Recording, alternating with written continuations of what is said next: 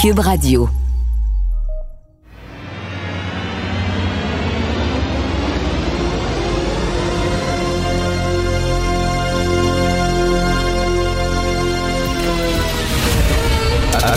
Attention, cette émission est laissée à la discrétion de l'auditeur. Les propos et les opinions tenues lors des deux prochaines heures peuvent choquer. Peuvent choquer. Oreilles sensibles s'abstenir. Richard Martineau. Martino. Un animateur pas comme les autres. Richard Martineau. Cube Radio.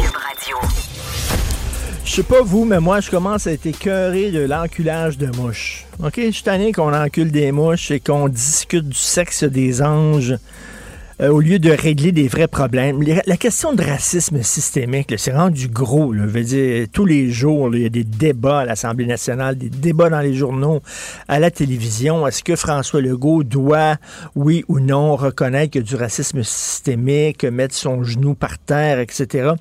Là, ça devient de l'enculage de mouche et je vous invite à lire Emmanuel Latraverse aujourd'hui dans sa chronique qui s'intitule Malaise systémique. Puis elle dit, on peut-tu mettre ça de côté? là? C'est-tu du racisme systémique ou ça n'est tu pas? On peut-tu s'attaquer au problème, c'est-à-dire le racisme? Oui, il y a du racisme. Ben oui, il y a du racisme, c'est certain. Euh, D'ailleurs, lisez, parlant de chronique, lisez la chronique de Jean-François Lisée dans Le Devoir, où il, rappelle une fois qu'elle était morte, Joyce Echaquan, une fois qu'elle était morte, euh, il y, a des- y a des gens, des travailleurs de la santé, qui disaient, ben tant mieux. De toute façon, ils se peignent tout le temps pour rien, ces gens-là, puis regarde, ça va être une de moins, puis c'est épouvantable. C'est pire que ce qu'on pensait. Mais est-ce qu'il y a des racistes dans le système de santé? Ben oui, puis il y en a partout. Il y en a partout, c'est sûr qu'il y en a. Mais là, savoir, c'est-tu du racisme systémique ou pas? Et comme Emmanuel Latraverse l'écrit aujourd'hui, on veut qu'il reconnaisse le racisme systémique, M. Legault, mais lequel? Celui que M. Legault invoque maladroitement en citant le petit Robert? Celui de la Commission des droits de la personne? Celui de Dominique Anglade? Ou celui du collectif antiraciste postcolonial de Québec solidaire? Quand personne ne s'entend sur la définition, quand le terme racisme systémique est trop souvent instrumentalisé par une gauche militante, soucieuse de faire le procès de nos sociétés, peut-on vraiment espérer un débat éclairé, dit Emmanuel Latraverse? On peut-tu prendre le taureau par les cornes et s'assurer que le problème du racisme soit confronté, mais vraiment là, concrètement, par des mesures concrètes, pas de l'enculage de mouche, savoir combien d'anges peuvent tenir sur la tête d'une aiguille, parce que c'est ça qu'on fait présentement, et c'est vraiment contre-productif. Je vous invite aussi, tiens, euh, à lire euh, le- la page Facebook, eh oui, Facebook, de, Frédéric euh, Bastien. Frédéric Bastien, vous le connaissez, historien, euh, ex-candidat à la chefferie du PQ, et il sort euh, plein, plein d'histoires, puis prend position sur plein de choses. Et il nous parle du débat, du déclin du français à Montréal. Et Valérie Plante, la mairesse de Montréal, était dans un podcast, le podcast Corner Boot, un podcast anglophone, il y a quelques jours. Et l'animateur commence le podcast en disant tout le monde aimerait que la question linguistique ne soit pas discutée dans la campagne électorale. Et Mme Plante a dit absolutely, absolutely. Elle est d'accord avec ça, qu'on ne discute pas de la question linguistique lors de la campagne électorale municipale. Euh, pourquoi? Elle dit c'est important. Et là, elle dit, elle dit euh, que elle, si elle de- demeure mairesse, uh, will always support anglophones or allophones to get services at the municipal level in their language. We will give you the service that you need in your language. Fait qu'elle dit, si tu ne parles pas français et anglais et tu as besoin de renseignements et tu parles hindi ou tu parles serbo-croate et tout ça, t'appelles à la ville de Montréal et ils vont te le donner dans ta langue. Et là, Frédéric Bastien dit, attends une minute là, qu'on donne des services en anglais euh, aux gens qui font partie là, de la minorité historique anglophone de Montréal, c'est correct, ils ont des droits, tout ça, mais qu'on commence à donner des services dans toutes les langues possibles et impossibles. Pourquoi si quelqu'un peut avoir des services du gouvernement de la ville de Montréal, c'est quoi son, son c'est quoi, comment on l'encourage à parler français? Et là, Frédéric Bastien écrit Le français doit être la langue nationale et Montréal fait partie de la nation. Les services en anglais doivent être réservés strictement à la minorité anglophone historique. On savait que les multiculturalistes canadiens veulent faire de Montréal un millimélo multiculturel dans lequel la culture québécoise n'est plus la culture de référence. On dirait que le parti de Plante veut en plus faire de métropole une ville multilingue comme la Tour de Babel et dans laquelle il n'y aurait plus de langue commune, à moins que le plan consiste à servir tous ceux qui le souhaitent en anglais. À un moment donné, là, Montréal, c'est écrit sur la charte de la ville de Montréal que Montréal est une ville francophone. Est-ce qu'on peut le dire? Ce n'est pas une ville bilingue. Madame Plante tend à croire que c'est une ville bilingue. Monsieur Bellarama Holmes aussi, qui se présente comme maire de Montréal, il dit que c'est une ville. Ce n'est pas une ville bilingue, c'est une ville francophone, c'est une ville française. On devrait être fier de ça. Et je comprends pas pourquoi on n'arrive pas à le dire clairement. Mais bref, euh, puis elle veut pas qu'on en parle pendant la campagne municipale. Ça, je ne comprends pas. Euh, ça, absolument pas. Et plus tard, on va parler avec Mathieu Bocoté. Mathieu rêve d'avoir une émission de débat parce qu'on sait qu'il anime une émission de débat en France. Il participe à beaucoup d'émissions de débat. Puis il se dit, ben, pourquoi on n'a pas ça ici, au Québec, des émissions où on s'affronte?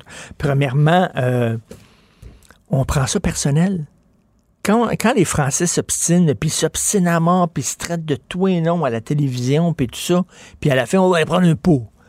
Puis ils vont prendre un verre ensemble, ils sont pas d'accord, mais ils sont amis. On va prendre un pot. Bon, ici, on le prend personnel. Ici, là, on est en maudit, puis on est furieux contre l'autre et tout ça. On est très passionné là-dedans. Je sais pas, c'est une émission. Et en plus, ben, on dirait que la diversité d'opinion, ce n'est pas très à la mode. On parle beaucoup de diversité au Canada et au Québec. Hein? Diversité de religion, diversité de langue, diversité de couleur de peau, diversité de, physique, tiens, et d'orientation sexuelle et d'identité sexuelle, mais de diversité d'opinion et boy, on a de la difficulté avec ça. D'ailleurs, parlant de diversité d'opinion, on va aller tout de suite voir nos amis Thomas Mulcair et Jean-François Lisée.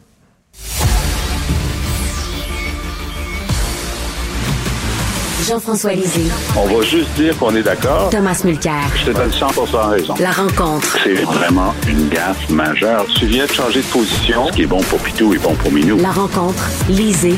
Mulcair. Alors, Jean-François, euh, tu signes une excellente chronique aujourd'hui dans le Devoir concernant tout le débat euh, autour de la mort de Joyce Echaquan. Y a-t-il eu du racisme systémique ou pas? Est-ce que tu es d'accord avec moi que ça commence à être vraiment de la sodomie de coléoptère, tout ça, là? je vais te laisser, euh, je vais te laisser cette image que tu nous as mis dans la tête euh, un matin. C'est un peu fort.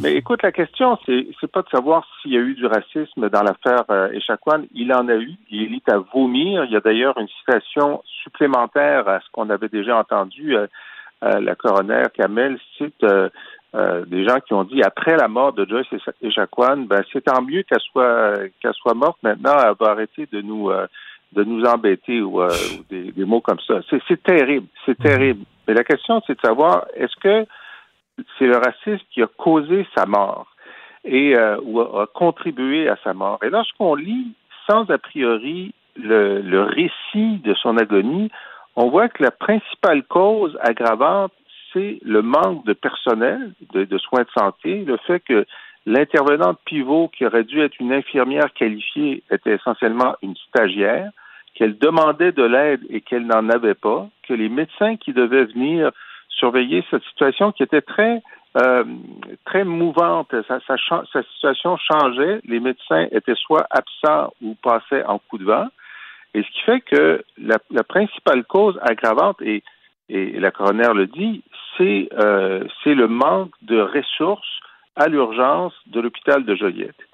Et on se dit, si un, rapport aussi fouillé était fait sur chaque décès en urgence au Québec, probablement qu'on trouverait la même chose dans beaucoup de cas. Il y a beaucoup de cas de gens qui meurent à l'urgence parce que les ratios n'ont pas été respectés, parce qu'il manquait de personnel. Et dans ce cas-là, euh, il y a le fait que euh, juste avant, un mois avant, une infirmière avait avisé qu'elle arrêtait, elle ne voulait plus faire de remplacement là parce que, disait-il, disait-elle, le manque de, personnel allait poser des problèmes, allait mettre à risque la vie de certains patients. C'est pour ça que le racisme existait, il est épouvantable, il mérite sanction, mais le système qui a conduit à la mort des Chakwan, c'est le système de santé et c'est la principale cause là.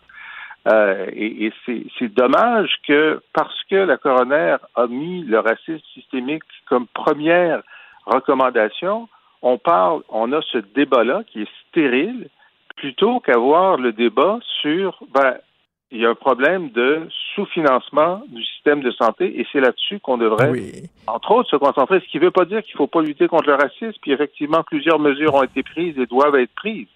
Mais euh, on contourne le débat, à mon avis. Et Thomas, on sait que toi, tu es euh, de, ceux qui croient que M. Legault devrait dire qu'il existe du racisme systémique au Québec. Mais cela dit, là, euh, est-ce que tu trouves que c'est un débat vraiment stérile puis qu'on devrait s'attaquer au vrai problème? Moi, je trouve que tu es en train de mettre en opposition deux choses qui ne sont pas en opposition. Tu es en train de dire, est-ce que tu veux qu'on reconnaisse qu'il y a du racisme systémique ou tu veux qu'on règle le problème? C'est quoi, c'est quoi l'opposition entre ces deux choses-là? Le go s'amuse à changer la définition à chaque fois que ça fait son affaire. Quand il est arrivé, sa première mouture était la suivante. À chaque fois qu'on lui parlait de ça, il disait, ah, vous êtes en train de dire que tous les Québécois sont systématiquement racistes? Il changeait le mot systémique pour systématique. Tout était joué. Il regardait son public, ses électeurs. Il disait Hey, on nous traite de racisme systématique. C'est pas vrai, je vais vous défendre. Stérile. Ça, c'est stérile. Ça mène nulle part. Là, quand ça se corse un petit peu, puis qu'on a une coroner qui dit ni plus ni moins, elle serait pas morte si elle était blanche. Hein? Ça, c'est clair. Et là, le go hier, il arrive d'une nouvelle mouture. Il dit non, il faut prendre le problème tel qu'il est. Si vous me prouvez qu'en haut du système, il y a quelqu'un qui a donné l'ordre qu'on soit raciste à tous les niveaux du système, là, on pourrait peut-être parler de racisme systémique. Le problème, c'est qu'en haut de tout ça, en haut du système de santé, en haut du système de l'éducation, il y a un premier ministre qui refuse obstinément de regarder les faits. Mais, mais, Thomas, Thomas toi, tu as la. Richard, Richard, tu m'as posé une question, laisse-moi répondre. Là, le système produit un résultat raciste. Et le système fait en sorte qu'au Québec, selon notre propre commission des droits de la personne, pas celle d'une autre province, notre commission des droits dit, dans notre réseau public, dans notre fonction publique, on a la moitié, moins de la moitié des gens qui sont racisés, qui sont issus des minorités, que dans la population en général. Alors, de deux choses l'une. Soit ils sont moins bons, ce que je ne crois pas être le cas, soit il y a un système dans les ressources humaines, dans la dotation, qui produit ce résultat clairement raciste dans notre système. C'est juste ça qu'il s'agit. Donc, jeu de mots de Legault pour éviter le problème parce qu'il parle avec sa base militante. Tu sembles dire, Thomas, que parce que quelqu'un est racisé, cette personne-là ne serait pas raciste. Je te, je te, dis, je te dis que tu viens d'inventer n'importe quoi avec ce que j'ai dit. J'ai absolument pas dit quelque chose de la sorte. J'ai dit que les gens qui sont racisés sont représentés à moins de 50 de leur population au Québec au sein de la fonction publique et c'est pas mon opinion. C'est un fait avéré, étudié par notre Commission des droits de la personne. Mais qu'est-ce que, ne va pas me faire dire quelque chose que j'ai absolument pas dit. Mais aujourd'hui, dans sa chronique, Emmanuel Latraverse a dit même chez les gens qui croient à l'existence du racisme systémique, on ne semble pas s'entendre sur la définition de ce terme-là. Euh, Madame, euh, Madame la coroner a une définition, toi ta définition, les commissions des droits de l'homme a sa définition, etc. Donc on tombe exactement dans le néant où Legault serait très heureux qu'on tombe. Parce que toi, tu es en train de dire, hey, faisons des gestes concrets. Puis dans la prochaine phrase, tu te moques de ceux qui disent qu'il faut faire quelque chose de concret. Donc, c'est quoi ta chose concrète, Richard? Ben, de lutter, de lutter contre le racisme. Lutter contre le racisme et lutter contre les racistes. Quoi avec, avec les systèmes à l'intérieur de la santé, de l'éducation, du ministère de la Sécurité publique, de la justice, où on a des systèmes de dotation la fonction publique, des concours qui systématiquement ne placent pas un nombre équivalent ou proche de la représentation de la population en général. Est-ce qu'on s'occupe des ressources humaines au sein de la fonction publique? Est-ce qu'on commence à regarder les concours qui sont pactés contre les gens qui sont issus des minorités visibles au Québec? Parce que c'est ça qu'on a. Attends, mais est-ce que tu es en train de dire, Thomas, est-ce que tu es en train de dire euh, que parce que quelqu'un est racisé, on lui bloque systématiquement euh, la place, on ne l'apprend pas, il y a du racisme, on dit, toi, on ne prend pas parce que tu es noir? J'ai jamais utilisé le mot systématiquement. Tu es en train de jouer ton logo avec ça. Moi, ce que je dis, c'est que le système produit un résultat mesurable, palpable, quantifié par notre commission des droits, qui dit que dans notre fonction publique, si on regarde les chiffres, il y a moins de la moitié de la proportion que dans la population. Et toi, toi Jean-François, toi, est-ce que ça, justement, c'est une preuve qu'il existe du racisme systémique? Je vais venir à la rescousse de Tom, là, parce que euh, moi, ça fait très longtemps que je dénonce le fait que euh, les minorités sont sous-représentées dans la fonction publique, c'est certain. Écoute, euh, à Hydro-Québec, à la SAQ, c'est ridicule, c'est scandaleux le très petit nombre de, de gens de la diversité. Et c'est pourquoi j'ai toujours été favorable à ce qu'il y ait des programmes d'accès à l'égalité, c'est-à-dire de faire en sorte qu'à compétence égale, on dise on va prendre des gens de la minorité jusqu'à ce que on soit à, un niveau qui soit équitable. Ce qu'on a fait pour les femmes, hein, pour les femmes, dans la, dans, par exemple, dans tous les conseils d'administration euh, de l'État québécois, on a réussi en une dizaine d'années à atteindre 50% de représentation de femmes. Et moi, quand j'étais chef d'opposition, j'ai déposé un projet de loi pour faire en sorte qu'on fasse la même chose avec les minorités. C'est un cas où on pourrait dire que ben, il y a un problème systémique dans l'embauche de la diversité au Québec.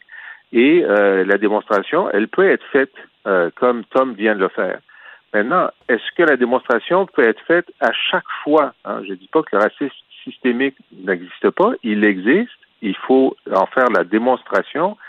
Dans le cas du secteur de la santé, la commission vient n'a pas fait cette démonstration. Elle dit il y a de la discrimination, mais elle n'est pas érigée en système. il faut, faut faire davantage.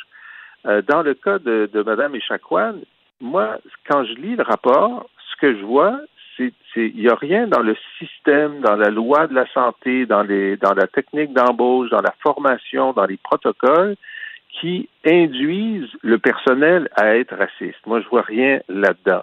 Ce que je vois, c'est une culture du racisme. C'est qu'un certain nombre de gens, et ça se renforce entre eux, sont racistes, ont des comportements racistes et effectivement, lorsqu'ils ont vu qu'il y avait cette vidéo de Mme Echaquan, leur première réaction de certains d'entre eux, ça n'a pas été de dire Hey, c'est épouvantable ce qui est en train de se passer, il faut réagir à l'accusation. Ils ont dit C'est épouvantable, qu'est-ce qu'on peut faire pour euh, effacer la bande? Alors, moi, je pense qu'il y a une utilisation impropre du terme racisme systémique dans ce cas-là. Il n'est pas systémique, il est culturel. Et, puis ensuite, la question, c'est qu'est-ce qu'on fait pour faire reculer ça. Mais, mais, mais Tom, Tom, Tom, excuse-moi, je me mets dans la peau de monsieur et madame tout le monde. On a tous eu affaire au système de santé. OK? On est tous allés à l'hôpital, soit pour nous, soit pour des proches. Je m'excuse. Il y a beaucoup d'Haïtiens dans les hôpitaux qui travaillent là, puis il y a beaucoup de femmes voilées aussi, puis des musulmanes, puis des, des, des, des, gens arabes. Pas vrai que c'est rien que des blancs, là. Écoute, chez les infirmières, j'aimerais ça savoir le pourcentage d'Haïtiennes qu'il y a chez les infirmières. Il y en a beaucoup, très bien. là. Très bien. Et, oui, tu es en train de parler justement de la dotation à l'intérieur des services de santé.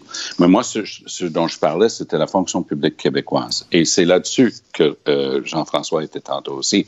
Et j'aime bien l'exemple de Jean-François parce que Action Travail des femmes, il y a près de 35 ans, a pris une action devant les tribunaux. Il y avait deux femmes qui conduisaient des autobus à Montréal sur 1500 chauffeurs parce qu'on avait inventé des tests qu'il fallait pouvoir lever un certain poids. Ça n'avait rien à voir avec le travail d'un chauffeur d'autobus. C'était des trucs qui avaient été rejetés par les tribunaux aux États-Unis, mais le Montréal utilisait encore ces tests bidons pour exclure les femmes. Ça, c'était systémique, mais c'était contre les femmes. Il y a quelque chose qui doit être changé dans notre système de dotation pour notre fonction publique, qui demeure très largement euh, issu de la majorité ici au Québec et pas de place est faite pour les minorités. Je, je, moi, je te pose une question, Richard, pour la première fois depuis qu'on fait cette émission ensemble.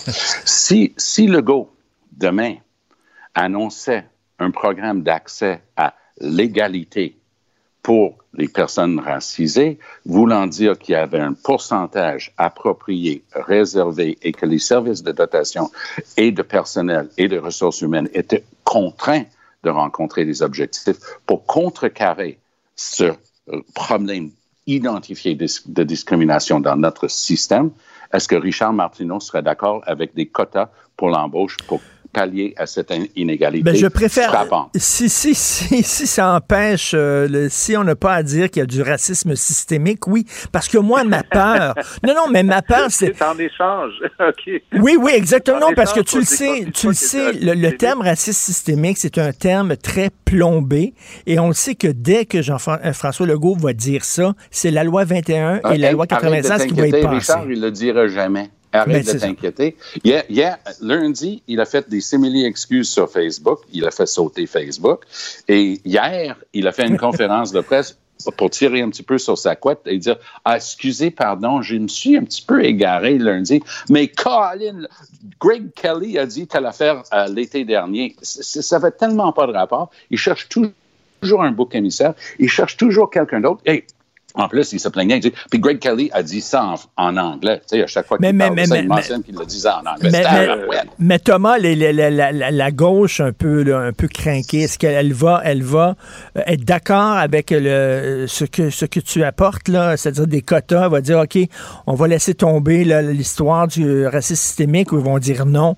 On va répéter racisme systémique la gauche crinquée mérite la droite crinquée, puis la droite crinquée mérite la gauche crinquée. Puis ici au Québec, on a les deux. Mais le problème, c'est que tout le monde va prêcher maintenant. Ah, ça, arrêtons de parler de, de racisme ou, de discrimination dans notre système. On, va faire des actions concrètes. Je te passe un papier. Legault a le guts de dire à sa ministre responsable de la fonction publique, Sonia Lebel, dire, regarde, Fais-moi un vrai programme d'accès à l'égalité. Elle le fait, elle l'amène. Richard Martineau, j'ai hâte de voir si tu l'applaudis ou si tu le plantes. j'ai hâte de voir. moi, Richard, si tu permets, euh, moi, non seulement je vais applaudir, mais le, problème, c'est que ces programmes-là existent, mais ils n'ont pas de, ils, ont pas de mordant. Par exemple, moi, il n'y a pas de résultat obligatoire, c'est ça. Mais, mais merci. Merci à vous trois. C'était une bataille. Est-ce qu'on peut faire, un autre, est-ce qu'on peut faire un autre 20 minutes là-dessus? Oh, oui. On continue demain. on continue demain, c'est sûr, parce que vous êtes en forme. Salut Thomas, salut Jean-François, salut. Martino. Le préféré du règne animal. Bonjour, les petits lapins. Cube Radio. Une autre vision de l'actualité. Cube Radio en direct à LCN. Salut Jean-François. on pensait à toi en voyant la caricature euh, de Y qui faisait référence à cette panne de Facebook avant-hier et qui fait dire à quelqu'un Qu'est-ce que c'est m'a faire pour écœurer le monde? ben oui, c'est un don plate pour les gens qui insultent les autres personnes. Écoute, pauvres Puis les anti-masques aussi, les anti-vax, là, ils n'ont pas pu insulter personne. D'ailleurs, en parlant d'anti-vaccins, euh, François Amalega, tu as vu ça? Qui ne veut pas porter le masque, celui qui haranguait les jeunes à la sortie des écoles avec un porte-voix. Il dit qu'il veut être payé par le gouvernement chaque fois qu'il porte le masque.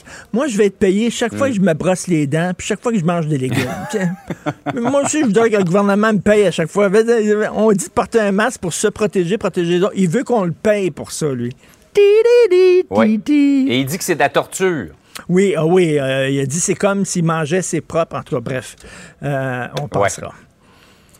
Oui, mais ça fait beaucoup jaser, en tout cas, cette panne euh, de Facebook avant-hier. Oui, puis ça fait. euh, les- les- moi, j'ai réfléchi à ma relation avec Facebook et je me suis rendu compte que c'était un petit peu une drogue dure. C'est vrai, j'étais un peu trop souvent là-dessus et euh, je, me, je me suis dit, regarde, je vais- pourquoi moi, je participerais à enrichir un multimilliardaire qui ne paye pas ses taxes, qui ne paye pas ses impôts, qui profite du fait que nous autres, on prend de notre temps, on met notre, euh, notre réputation en jeu, d'ailleurs, hein, parce que tu risques de te faire insulter, tout ça. Pourquoi? Pour y amener de l'argent à lui, plein les poches, alors que son entreprise a les outils pour lutter contre la radicalisation, pour lutter contre la polarisation, qui les utilise pas. C'est vraiment une entreprise hyper toxique. Et moi, je me suis dit, ben, pourquoi, tu sais, j'ai arrêté de fumer, moi, euh, il y a quelques années, parce que je me suis dit, pourquoi je donnerais de l'argent à des gens qui veulent que je vive moins longtemps et qui me vendent un poison? Un, produit empoisonnant, en sachant fort bien que ça va raccourcir mon espérance de vie. Ça me tente pas de les enrichir. Mais c'est vrai qu'il y a beaucoup de gens, ça. Richard, qui font le parallèle entre Facebook et les compagnies de tabac dans les années Ben, 80-90. C'est la même affaire, tu sais. Ils ont un ingrédient, OK, qui te rend accro. C'est un ingrédient psychologique. Les algorithmes, c'est comme le poison qu'il y a dans les cigarettes. Ça te rend Mm. accro et ça te ça raccourcit pas euh, ta, ta, ta durée de vie. Mais c'est tu quoi? Ça empoisonne ta vie. Ça empoisonne Mm. ta vie, puis ça empoisonne les démocraties. C'est rendu qu'il y a des pays qui ont des problèmes. Il y a des élus qui ne veulent plus se représenter parce qu'ils sont écœurés de se faire insulter à longueur de jour dans les médias sociaux. Ça a un impact sur notre vie sociale, ça a un impact sur notre vie à, à les proches. Tu as interviewé, toi, puis Denis Lévesque aussi, des anciens complotistes qui s'en sont sortis. Écoute, puis qui ont dit, ça a empoisonné nos vies. J'avais plus de rapport avec mes enfants, j'avais plus de rapport avec mes proches et tout ça. C'est vraiment un poison. Et cette panne-là a été pour moi vraiment importante. Puis je me suis dit, ben, Une regarde, révélation. oui, c'est ça. On peut vivre sans. Tant mieux. Oui, absolument. Là, je vois que tu vas publier surtout sur le site de Cube, c'est ça? Ben, écoute, là, moi, moi, je suis payé pour donner mon opinion. Je sais pas pourquoi je la donnerais gratuitement à Mark Zuckerberg, qui est mu- multimilliardaire. Euh, Absolument pas. Donc, euh, écoute, là, je suis à Québécois, moi, là, je joue avec les Canadiens. Pourquoi le soir, j'irais jouer avec des Pee-Wee Bantam 3B, là? Tente pas, là. M'intéresse pas. Par ailleurs, Richard, tu te poses la question à quand une euh, cure minceur pour le conseil municipal à Montréal? Ben oui, alors j'entendais euh, Denis Coderre qui dit que s'il était élu, il encouragerait les gens à faire du vélo. Je disais, ah oui, c'est ça, c'est ça le gros problème à Montréal. C'est parce qu'il n'y a pas de gens qui font assez de vélo. Pourquoi pas encourager les gens à manger du kale, tiens, tant qu'à faire, ou à faire du crochet, je sais pas. Mais euh, bref, mais M. Coderre a prouvé que si on se prenait en main, on peut maigrir. On peut perdre du poids. Il l'a prouvé personnellement. Dire, il a fait comme les bibliothèques francophones en Ontario. Il a brûlé des livres. C'est ça qui a fait Denis Coderre. Alors, euh, ben, pourquoi on ne fait pas la même chose avec le conseil municipal? On a le conseil municipal le plus gros en Amérique du Nord. Écoute, Montréal, 103 élus. Québec, 22. Toronto, 25. New York, 51. Los Angeles, Incroyable. 15. New York, 51, on en a 103. Écoute, ça n'a pas de bon sens. C'est beaucoup trop gros. Et y a-tu quelqu'un qui va mettre ça dans son programme en disant c'est une des priorités, là? C'est que, on, on- on l'a vu, Doug Ford, il a voulu faire ça avec Toronto en disant il y, a- a beaucoup trop d'élus. Mais ici, ça n'a aucun bon sens. C'est la maison des fous, la ville de Montréal. Et il faudrait commencer par dire, ben, on, l'envoie au gym et on serre la ceinture. Et M. Coderre, vous l'avez fait pour vous. Vous êtes certainement capable de le faire pour euh, le Conseil de Montréal. Et même chose pour Mme Plante. Ça urge. Je pense que c'est plus important qu'encourager les gens à faire du vélo. Ça- En tout cas, belle allégorie entre la cure minceur pour l'appareil administratif et celle de l'ancien maire de Montréal Ben oui. et candidat à la mairie. Il s'est pris en main. Hey, Richard, Bravo. passe une Merci. belle journée. Bonne journée. Martino. Des fois, quand on se sent contrarié, ben c'est peut-être parce qu'il touche à quelque chose. Je sais pas si vous êtes comme moi, mais moi, j'adore les inventeurs, les patenteux. Puis au Québec, il y en a beaucoup. Au Québec, dans chaque famille, tu as un petit comique, tu as un humoriste, tu as quelqu'un qui chante bien, qui pourrait aller à la voix, puis tu as un patenteux. Quelqu'un dans son garage qui patente des affaires. Ça peut donner, ça peut donner quoi un patenteux? Ça peut donner Louis euh, Armand Bombardier, Louis-Joseph Bombardier, qui a créé la motoneige dans son garage, en patentant des affaires, ou ça peut donner une bagasse, une affaire, un gadget qui épluche des patates que tu peux acheter à LCN à 3 heures du matin, quand tu arrives bien sous d'un bar. Puis tu dis, ça a l'air le fun, c'est en cas de versement facile. Bref. Mais pour, il faut que tu fasses breveter ton invention. Hein? Et là, il y a des inventeurs québécois qui ont été floués par la Fédération des inventeurs du Québec qui disait, regarde, donne-nous de l'argent, on va, breveter ton invention, tu vas avoir un brevet international, chose qui n'existe pas, paraît-il. Donc, euh, ils se sont fait flouer. Comment on fait pour breveter son invention? Nous allons en parler avec Louis Martineau, aucun lien de famille. Louis Martineau, qui est agent de brevet agréé et de marque de commerce agréé et qui est associé au cabinet L'Espérance et Martineau. Bonjour, Monsieur Martineau. Bonjour. Bonjour. Alors, un brevet, à quoi ça sert? Mettons, moi, je, suis un patenteux. Puis comme je le disais, il y en a au Québec des patenteux. Hein? Monsieur Martineau, il y en a beaucoup. Oui, oui, il y en a beaucoup, en effet. Il y en, a. On a ça, on a ça dans, dans, la fibre des Québécois. Bon, puis là, bon, c'est une chose de faire, euh, de, de, créer un gadget, mais il faut le breveter. Ça sert à quoi un brevet? Un brevet, à la base, ça sert à donner des droits exclusifs à son propriétaire pour empêcher les autres de copier l'invention qui est brevetée. OK. Le but qui est sous, qui sous-tend tout ça, c'est de dire si une personne ou une société dépense un certain nombre de temps et de ressources en argent ou en temps d'employés pour développer quelque chose, souvent ça peut prendre voire quelques années peut-être à développer ça. Il faut que cette entreprise-là, quand elle sort son produit sur le marché, elle ne puisse pas se faire copier immédiatement par des compétiteurs qui, eux, voient le résultat de cette recherche, de ce développement-là, et non pas à investir tout le temps que l'entreprise ou la personne a dépensé pour développer son produit. Et ces compétiteurs-là pourraient, s'ils n'étaient du brevet, donc vendre le même produit à un prix beaucoup plus avantageux immédiatement, dans quel cas, ben, ça, euh, ça servirait pas la compagnie de développer quoi que ce soit et on n'aurait pas, on n'encouragerait pas la recherche et le développement de nouveaux produits. Parce qu'on peut se faire piquer euh, nos idées. Moi, ça m'est arrivé de créer des concepts d'émissions de télé et avant d'aller voir un producteur, parce qu'il y a des producteurs qui sont des fraudeurs, des arnaqueurs. C'est la même chose en télévision, puis avec les inventeurs. Ils piquent ton idée, puis euh, Claude Sanson, ça y est arrivé. Il est arrivé avec un producteur, il est allé voir un producteur avec une idée de mini-série, euh, de série animée, s'est fait voler son idée, s'est fait flouer. Donc, moi, ce que je faisais, moi, ce que je faisais, c'est que j'écrivais mon, concept de télévision avant d'aller voir un producteur, puis je me, je me le postais. Je mettais ça dans une enveloppe, puis là, je la postais à mon adresse, puis là, après ça, je n'ouvrais pas l'enveloppe, mais là, il y avait comme le vous savez, comme euh, le, le, le thème avait approuvé avec la, date dessus, puis tout ça. Euh, est-ce que c'est suffisant, ça, pour protéger son invention? Est-ce qu'on a vraiment besoin d'un brevet? Euh, oui, alors ça ici, malheureusement, c'est un élément qui est qui date d'une ancienne loi sur les brevets au Canada d'avant 1989, quand il y a eu un changement à la loi.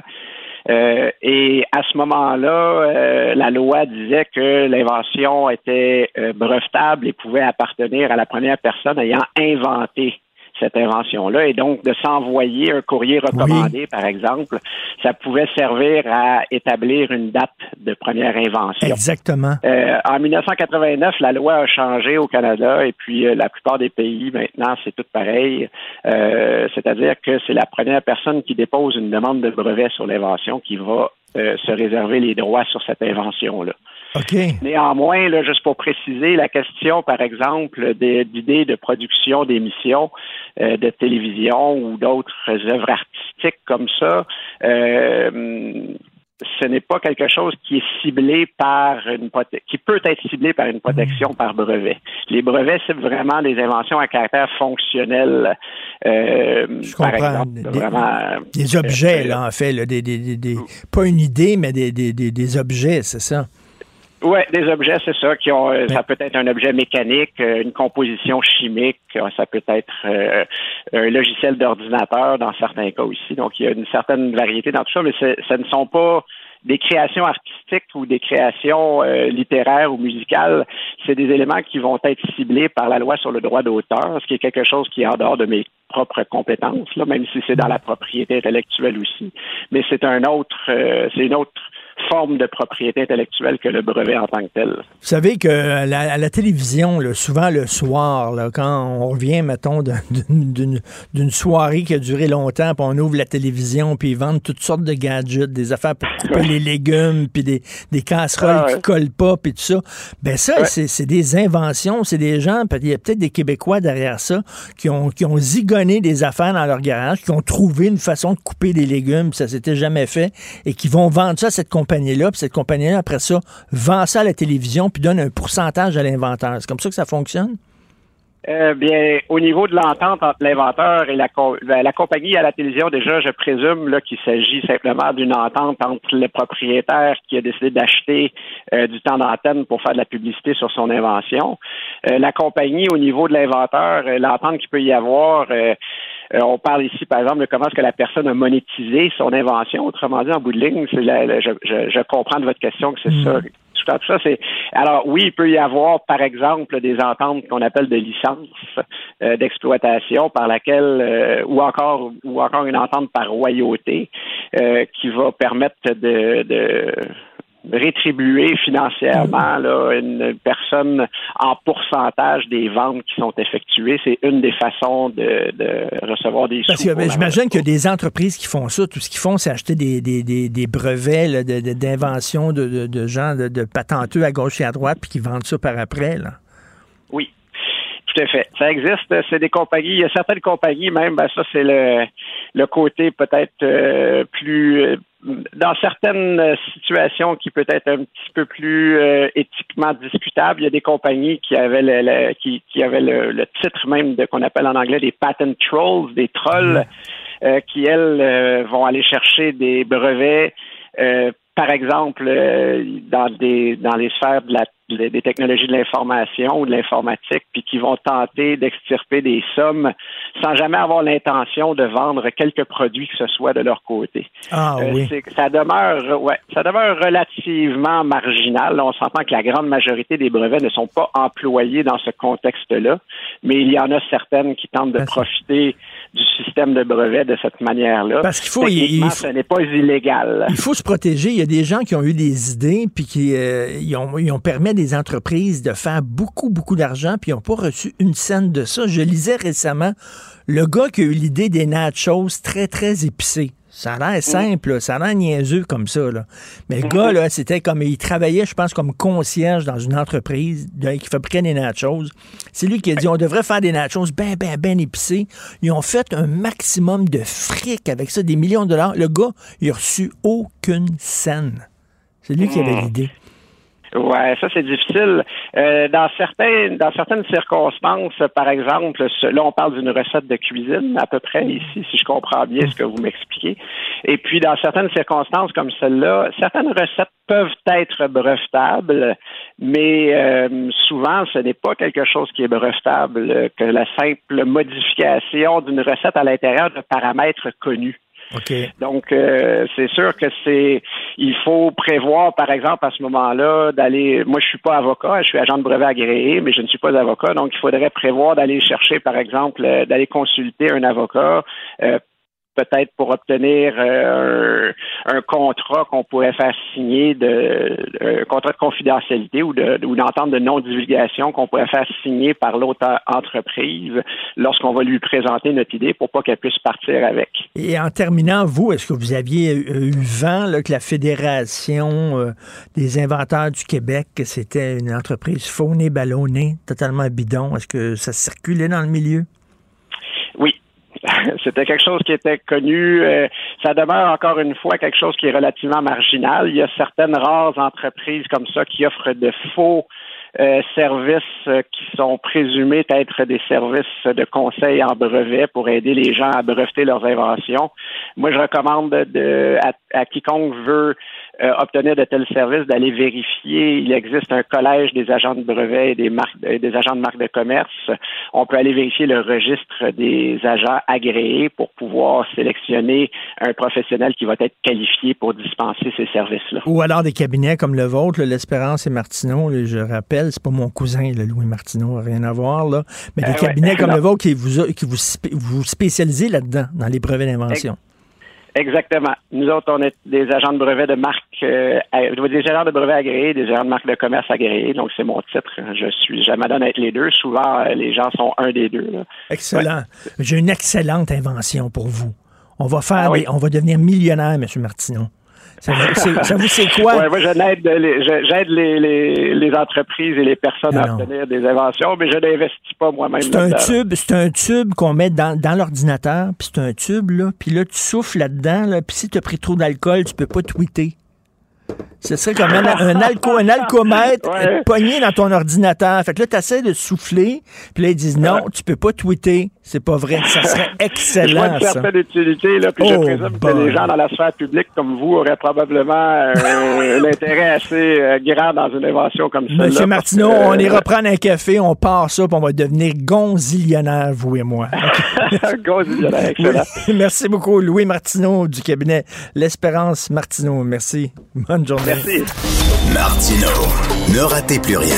Cette émission est aussi disponible en podcast dans la bibliothèque balado de l'application ou du site cul.radio.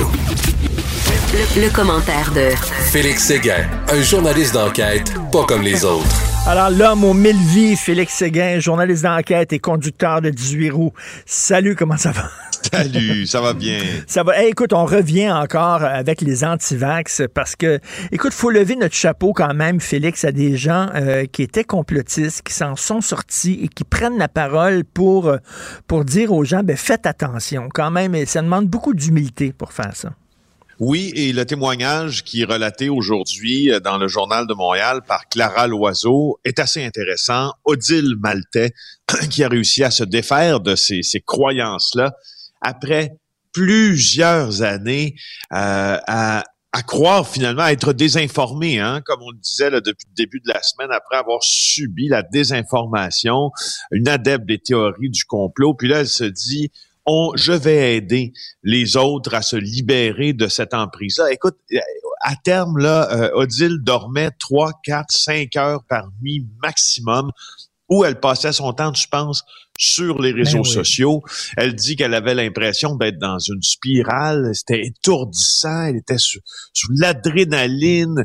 Euh, et puis ça l'amène finalement vers la dépression. Puis là, euh, elle lâche tout. Elle se rend compte aussi que que ce que ce qu'elle est en train de vivre et le mouvement dans lequel elle est en train d'embarquer ou de sauter pieds joints, ça, ça ressemble un peu aux croyances d'une secte.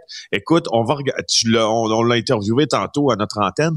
On va en, on va en diffuser un extrait dès maintenant pour qu'on place un peu la discussion. Moi, c'est la spiritualité qui m'a amené vers ça, que l'avènement de la cinquième dimension s'en venait, que ça se rapprochait de plus en plus, qu'on allait à vivre un grand chaos euh, sur toute la Terre, puis euh, que ça allait euh, faire prendre quelques années de chaos pour faire ressurgir la cinquième dimension fallait se préparer, qu'il fallait élever notre énergie, qu'il fallait euh, bien se nourrir, qu'il fallait se préparer aussi à la maison en ayant des kits de survie parce que pendant ce chaos-là, il allait avoir euh, un blackout, un, gros, gros blackout qui soit durait, il y avait, il y en avait qui me parlaient de trois jours, il y en avait qui me parlaient de jusqu'à deux semaines, dans, durant lequel il fallait absolument se barricader dans nos maisons parce que euh, à l'extérieur, ça serait la lutte euh, du bien contre le mal. Euh, les anges et les démons qui allaient se battre à l'extérieur de nos maisons, puis qui allaient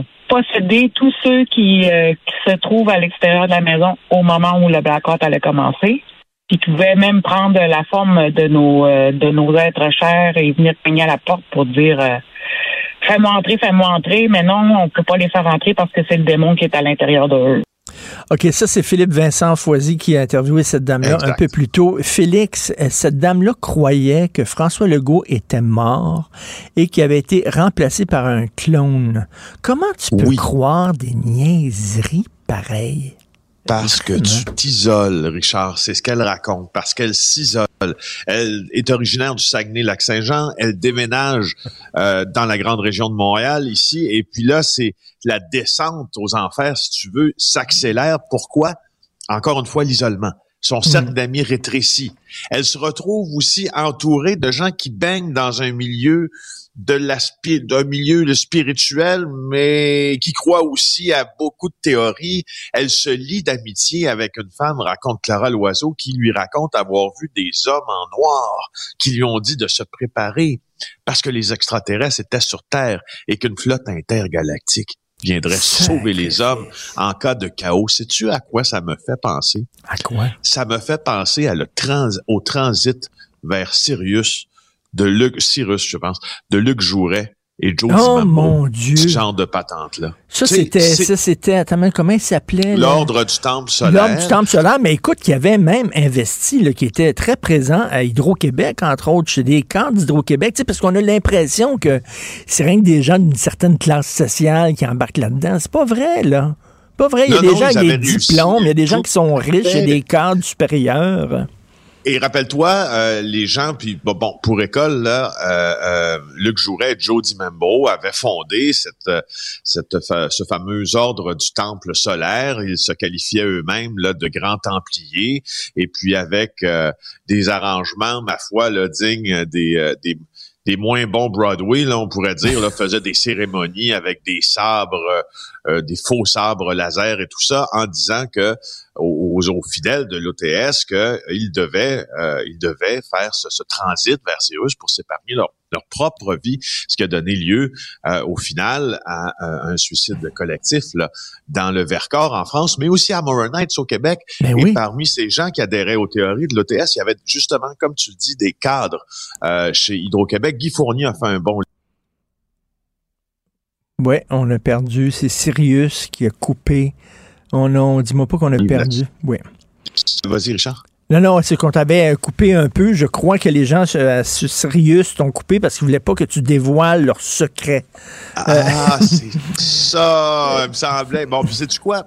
Ça, ça nous arrive en même temps le témoignage de cette dame-là que les nouvelles vidéos qui sont publiées par Jean-Jacques Crèvecoeur, qui, comme tu sais, euh, est un exilé belge là qui demeure maintenant au Québec et qui publie toutes sortes de théories saugrenues. Et là, maintenant qu'on sait que euh, plusieurs de ses amis conspirationnistes sont en prison, sont, sont, sont alités, malades, avec ce qui a tout l'air euh, de la COVID-19, mais que certains affirment être une maladie pulmonaire. Il dit dans cette, cette nouvelle vidéo qu'ils ont probablement été empoisonnés, tu vois, empoisonnés. Et, et, et, et, et, euh, et Crèvecoeur propage certaines théories aussi auxquelles a adhéré euh, Odile, dont on parle depuis le début de la chronique. Et il est beaucoup dans préparez-vous quelque chose de grave va arriver. Tu comprends qu'est-ce qui vient susciter chez, chez quelqu'un qui qui est faible, surtout qui est encore plus faible depuis le début de la pandémie parce qu'il s'est isolé. Ben, c'est ça, ça, mais la question, c'est que est-ce qu'il sait, est-ce que c'est quelqu'un qui sait fort bien que c'est des sornettes puis qui fait ça pour un power trip ou c'est quelqu'un qui lui-même est une victime? J'ai bien de la difficulté à avoir de la compassion et de la générosité pour des gens comme ça, mais en même temps, on a dit, regarde, lui-même était une victime de ça, là. Peut-être qu'il croit vraiment. je veux dire, va sur son site web, il y a des DVD à vendre aussi, là. Ah, c'est ça, ben c'est ça, voilà. Félix, Félix, follow the money. Follow the money. Follow the money. Tu sais, pour Crèvecoeur, là, je veux juste te dire que, euh, écoute, Science Presse, là, en août dernier, a fait un article qui, qui, qui, qui, qui, en fait, qui, on appelle ça le debunk, là, euh, donc défait les affirmations de Crèvecoeur il dit, lui, qu'avec deux doses du vaccin, l'âme se détache définitivement du corps. hey, sais-tu quoi? Je, je, suis porté à te dire, no wonder, donc pas de surprise. C'est faux, hein? Euh, mais non, mais je, pense que c'est ton, cerveau qui se sépare de ton corps dans son, dans son cas à lui. Puis d'ailleurs, on voit l'emprise que ce genre de théorie-là a. Prends François Amalega, il a rien compris, ce gars-là. Aïe, aïe. Écoute, euh, il est devant la cour municipale depuis la semaine dernière. On a dû l'y amener de force. On a dû, euh, d'ailleurs, euh, tu sais, il voulait, il voulait pas porter son masque en cour. Le juge a dit, ça va prendre ton masque, mon Joe, pour que tu subisses ton procès. Alors, il a été reconnu coupable maintenant d'entrave au travail des policiers. Puis il a tellement rien appris de sa semaine. Il a passé une semaine en prison. Il a passé une semaine en prison. Alors, ce qu'il a fait, lui, c'est qu'il a déploré un juge qui a halluciné, dit-il, quand il lui-même s'est comparé à un emblème de la lutte ségrégationniste aux États-Unis. Euh, et le juge a dit qu'il craint pour la sécurité publique. Il craint pour la sécurité publique euh, quand, il, quand il regarde les agissements de, de, de cet homme-là, celui qui manifestait donc devant euh, devant les écoles, M. Amalega Bitondo. Euh, il dit j'ai le droit de magasiner sans masque. Tout décret qui empêche qui l'empêche, ça viole ma liberté. Il est une victime, dit-il. On Ah se oui. pose dans le rôle de, on se pose dans une situation de victime. Et puis même le juge a essayé d'être poli, pédagogue, lui expliquer qu'il exagérait quand il compare le masque à de la torture. Mon Dieu. Il dit, il dit, il dit, il dit, ben écoute, me forcer à porter le masque, c'est comme si on me forçait à manger mes propres excréments. C'est ça qu'il a dit. Faut-tu être complètement déconnecté de toute réalité? Et là, on parle d'un mathématicien brillant, là. Exact. Quelqu'un qui, a- qui était respecté par ses pairs, puis à un moment donné, euh, ben tu vois, ça, ça tourne plus rond, puis il, se retrouve dans ses, il se retrouve dans la gang euh, de, de, de, de, crève-cœur, puis etc. Puis dans la gang de Odile dont on parlait en début de chronique. Euh, et Il est fou furieux, ils mais- influencent, puis un fou furieux qui a une que- moi ce qui ce qui me ce qui m'embête, on en a parlé hier là sur, sur- on en a parlé hier de ça sur est-ce que c'est le temps de dépoussiérer les articles qui permettent d'enrayer Hmm. la désinformation. Ce qui m'embête mais- dans ça, c'est qu'il c'est qu'il peut avoir une influence négative sur Ben, plein tout à de fait. J'avais Alexandre Moranville-Wallet, ici, euh, qui, qui est chroniqueur à Cube Radio, spécialiste des théories du complot, et qui me disait hier, qui me racontait toutes les théories du complot qui circulent autour de la panne de Facebook, où on dit que c'est écrit presque comme dans la Bible, dans leurs écrits, les fans de QAnon, avant le retour de Donald Trump, qu'on appelle The Storm. Donald Trump va revenir, puis il va arrêter tous les démocrates pédophiles, puis il va les mettre en prison, les exécuter. Juste avant, c'est écrit dans leur, euh, dans leur texte sacré qu'il va y avoir de Big Darkness, c'est-à-dire la noirceur. Puis là, la panne de Facebook annonçait ça. Ça annonce le retour de Donald Trump, comme le retour du Christ sur Terre. Avec le jugement dernier, ils sont fous furieux. Ah non, non, c'est, on vit dans une, on vit dans une Drôle d'époque. Drôle, drôle, drôle d'époque. Alors, euh, voilà, Richard, je... je, Et, je- je- et- et- c'est et bien d'autres fous et rapidement là, ouais ouais c'est déprimant puis d'autres fous rapidement là, mais il y a un dépanneur à Québec qui semble avoir de sacrés problèmes de racisme. On a vu là où il y a une famille d'Atikamekw euh, qui voulait utiliser les toilettes puis on a dit non ces toilettes là c'est pour les blancs et euh, là c'est un homme euh, quoi c'est un maghrébin c'est ça qui Oui, qui- c'est un maghrébin. Oui, oui. Puis un, un autre incident, deuxième cas de propos racistes par la même caissière du même dépanneur de Québec. Euh, tu as parlé du cas de la, famille euh, Tikamek, mais cette fois, c'est un homme d'origine arabe, Yassine Abdel, qui euh, s'est arrêté à ce dépanneur-là qui s'appelle Proxy sur la rue Jules Verne. Il voulait acheter des boissons énergisantes. Et là, euh, il entre dans le commerce, la caissière l'ignore, affirme-t-il. Il se dirige vers la caisse après de longues minutes. Il semble qu'elle s'est mise à chuchoter à, à M. Ben Abed le mot terroriste et lui a demandé de préciser sa pensée. Elle lui dit, toi, tu fermes ta gueule, esti de terroriste, va voir ta face, tu ressembles à un terroriste. Là, on est dans le racisme primaire.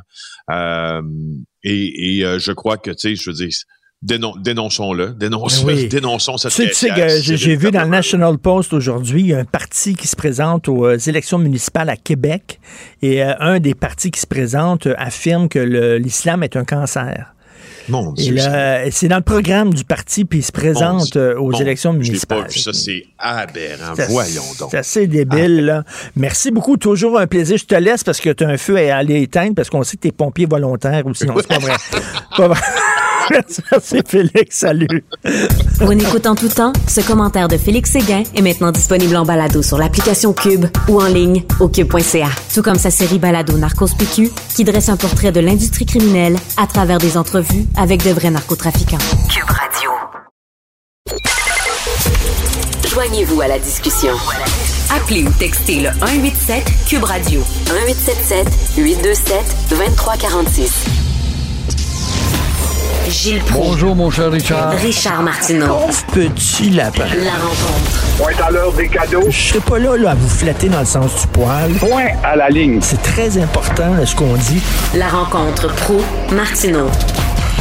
Gilles, vous parlez souvent de la taille énorme du conseil municipal à Montréal. J'ai des chiffres devant moi. Le Montréal, 103 élus. Mais regardez bien ça.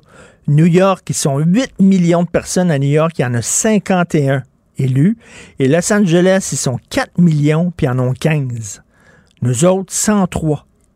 Quelle leçon. Hein? Mais on va dire, oui, bien un appareil de fonctionnaire qui est tellement gros derrière tout ça, mais que l'appareil de fonctionnaire soit très gros ou pas, est-ce qu'on a besoin de tant de représentants, des conseillers qui répondent pas? Par exemple, t'appelles ton conseiller parce que les vidanges sont pas ramassées.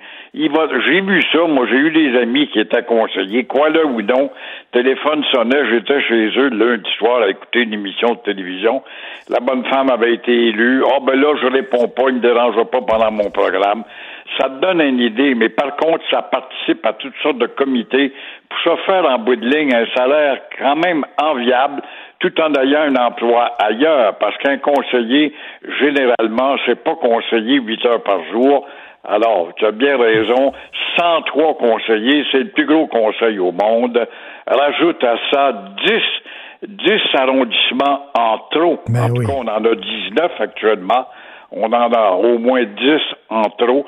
Ça fait des dizaines de millions qui pourraient être épargnés.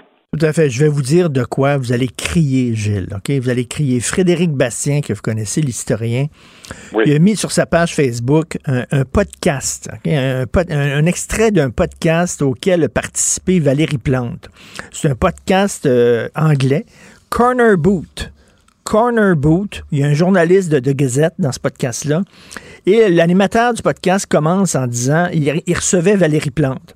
L'animateur commence en disant, vous savez, les, le monde, ils veulent pas que la question linguistique soit discutée pendant la campagne électorale. Ils veulent pas qu'on en parle. Et Mme Plante a dit, absolutely, absolutely.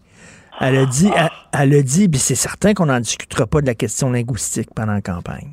Mais comment le monde ne veut pas quand tous les commentateurs radio, télé, journaux, on a déjà soulevé la question depuis le début de la campagne municipale, comment peut-elle dire de telles choses? C'est d'être d'une arrogance. Elle est vraiment d'une autre étiquette, cette fille-là. Elle n'est pas sur le bord des Québécois. Moi, je l'ai vu l'autre jour, là, quand on a inauguré l'auditorium de Verdun, tu connais bien. Oui. Quand c'est Bombine était là avec Denis Savard, elle me voit avec mon foulard euh, à, à l'effigie du Québec, le drapeau du Québec. Oh, elle dit, vous avez un beau foulard. J'ai dit, vous ne l'aimez pas. Je fais exprès. oh, que non, je l'aime, Monsieur Prou. Appelez-moi, vous allez voir, on pourra discuter. Je vous rappellerai pas, vous me rappellerez pas. Mais ça te prouve comment ces gens-là jouent avec les courants qui les questionnent tout simplement. Alors là, elle dit le monde veut pas. Puis la tête carrée qui l'a interviewé a dit le monde veut pas. Qui a dit ça le monde? C'est qui le monde? C'est qui ça le monde? Voyons donc, quand on sait, et encore ce matin, dans mes propres commentaires, j'ai un sujet en rapport avec la langue. Alors, on décide comme ça, le monde veut plus ça, la mode est à ceci parce que Ben tu oui. t'appelles un conseiller, un ministre ou une mairesse. Et Gilles, Voyons donc, Gilles- parce que le problème, tout d'un coup, il disparaît. Et là, dans le ça? podcast, dans le podcast, elle a dit, nous autres, à la Ville de Montréal, on va donner des services au téléphone là, dans toutes les langues. Si, mettons, tu parles rien qu'hindi, on va te parler en hindi. Puis si tu parles rien que mandarin, on va te parler en mandarin. Je veux dire, que, euh, vraiment, là, on est rendu, c'est c'est à Tour de Babel à Montréal? Exactement, et c'est dangereux parce que la minorité euh, chinoise augmente, elle devient de plus, il faut vivre à l'île des Sœurs pour le savoir. Alors, cette majorité, minorité qui devient de plus en plus euh, avec d'amplitude, exige le chinois, le mandarin qu'on te réponde au bout de la ligne. Euh, pourquoi pas plus tard dire ben Montréal n'a pas d'affaire à être une ville officiellement française. C'est comme ça qu'on dénature tranquillement nos 400 ans d'histoire. Et 1642, ça veut rien Et dire. c'est pourquoi leur c'est quoi leur incitation à apprendre le français s'ils peuvent travailler, étudier, avoir des services dans une autre langue que le français? Quelle est leur incitation à parler le français? Tu as pas. tout à fait raison, parce que ça prend trois mois à apprendre l'anglais. Que ceux qui ont sont bien énervés, on va apprendre l'anglais, c'est important, ça prend trois mois à apprendre l'anglais, ça prend une vie à apprendre. Et là, justement, Jolin Barrette, qui maintient le silence sur la démence, sur la somme astronomique d'argent qui est destinée au cégep Dawson en plein centre-ville pour dépersonnaliser ta vie française dans le centre-ville. C'est dans le centre-ville qu'on évalue la réputation justement d'une culture ou pas. Alors, il ne connaît pas l'ampleur voilà qu'il le dit hier parce qu'on étudie son projet de loi 96. Il connaît pas l'ampleur euh, de l'enseignement ou la dose d'enseignement du français qu'on devrait imposer aux écoles anglaises. Hey, pense-y, là. C'est lui le responsable. Il va nous arriver avec un, un cheval à moitié mort. Le directeur du cégep John Abbott, John Alpin, s'est dit étonné de voir que la loi 96 de Jolin Barrett prévoit rien, rien, rien pour améliorer le français chez les anglophones. Alors, ça s'appelle pas ça euh, une porte ouverte, Monsieur Barrett. Je comprends pas comment se fait que vous savez c'est pas ça. Je comprends pas que vous étiez pas au courant. Ça prouve aussi que votre loi 96, quand elle sera votée, ça voudra dire pas grand-chose, une loi qui n'aura pas de muscles et qui ressemblera en rien. Et ça ose se comparer dans des grands articles à Camille Lorrain. Non, non, non, non. Et, et Gilles, vous voulez parler du temps d'attente dans les urgences? Ben, je te rappelle un souvenir, mon cher Richard, pour ceux qui ont de la mémoire. Moi, je me rappelle de ça, mais c'était hier, à l'époque où Mario Dumont était chef de l'ADQ. Lors d'une conférence, il avait été apostrophé par les grands observateurs du temps parce qu'il avait déclaré, étude à l'appui, qu'il fallait attendre 17 heures à l'urgence avant de voir un médecin. On est aujourd'hui à 15 heures, combien 15, 20 ans plus tard, on est maintenant à, justement à 15 heures sur une civière. Alors, la CAQ aussi, avant d'arriver au pouvoir, n'avait-elle pas dit, la CAQ, nous, si on prend le pouvoir, on s'engage à vous faire une attente de 90 minutes maximum pour voir un médecin. Et tout ce que le bon docteur Louis Godin trouve à dire, ça c'est le chef des généralistes là, la situation demeure difficile, c'est fort en maudit comme conclusion. Mais comment ça se fait, comment ça se fait, comment se fait-il qu'on ne parle pas des médecins diplômés hors Québec? On dirait que ça n'existe plus, ça. Comment se fait-il qu'on n'a pas pensé à utiliser les jeunes étudiants en médecine qui sont à un an de leur diplôme pour les envoyer faire du terrain, de la pratique, les mettre en première ligne à tout le moins pour dégager les urgences? Comment se fait-il qu'on n'aborde pas ces deux thèmes-là? Ça, je ne comprends rien là-dedans. Vous avez vu, je sais pas, dans le devoir aujourd'hui, il y a une, une médecin, une femme médecin qui écrit, c'est vrai qu'on est arrogant. C'est vrai qu'on on est trop payé, on a trop d'argent. Je comprends les gens qui trouvent qu'on est, on emmène trop large. Une médecin qui dit ça, là. Euh, et euh, écoute, je- écoutez, euh, Gilles, je cherche sur Facebook, j'essaie de trouver votre page Facebook, je la trouve pas. Oui, t'as entendu ma réaction hier d'un ignorant satisfait.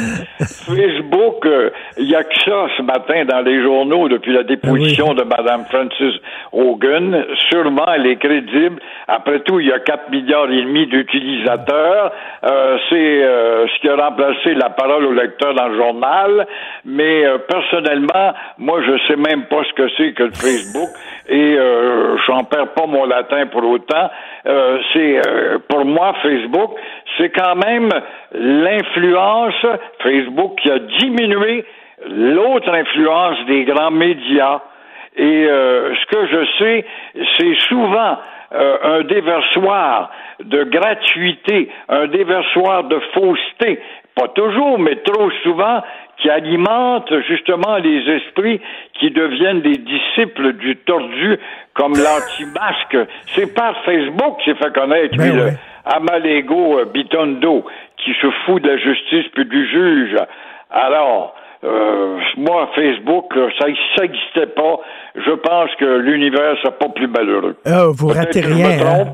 Ça peut être utile, c'est évident qu'une urgence, vite, euh, en situation d'urgence, allez vous faire vacciner au centre des congrès. Bon, ce que les grands médias mettraient plus de temps à dire, puis après, puis après. Ben, vous avez des beaux vidéos de chats qui flushent des toilettes. C'est le fun, ça, à regarder. Voir des Ben chats flusher voilà, c'est de la culture par le bas et c'est nivellement par le bas et il faut que la culture soit populiste, soit pas seulement entre les mains des tenants de Mozart ou de Schubert. Merci beaucoup, Gilles. Euh, je vais chercher. vo- ben, J'aurais aimé ça savoir qu'est-ce que vous avez mangé hier. Vous prenez pas des photos de ce que vous mangez, mettez ça sur Facebook. J'ai mangé du saumon. Oh. Ma femme m'a bien préparé. à demain, Gilles. Bye. Au revoir. Pour une écoute en tout temps, ce commentaire de Gilles Proux est maintenant disponible dans la section balado de l'application ou du site cube.radio. Cube Radio. Tout comme la série podcast de Gilles Proux, la radio, premier influenceur. Découvrez dans ce balado comment la radio a influencé le monde moderne tel qu'on le connaît d'hier à aujourd'hui. La chronique argent.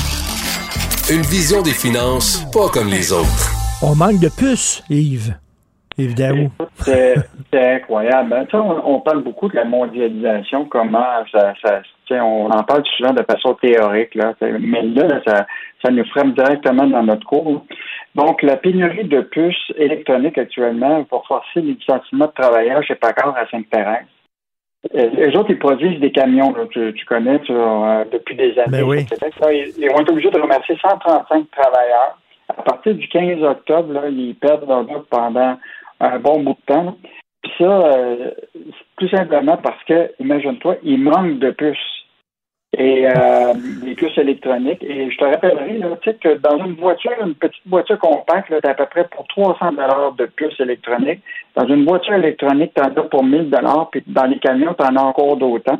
Et là, il existe une pénurie de puces à travers le monde.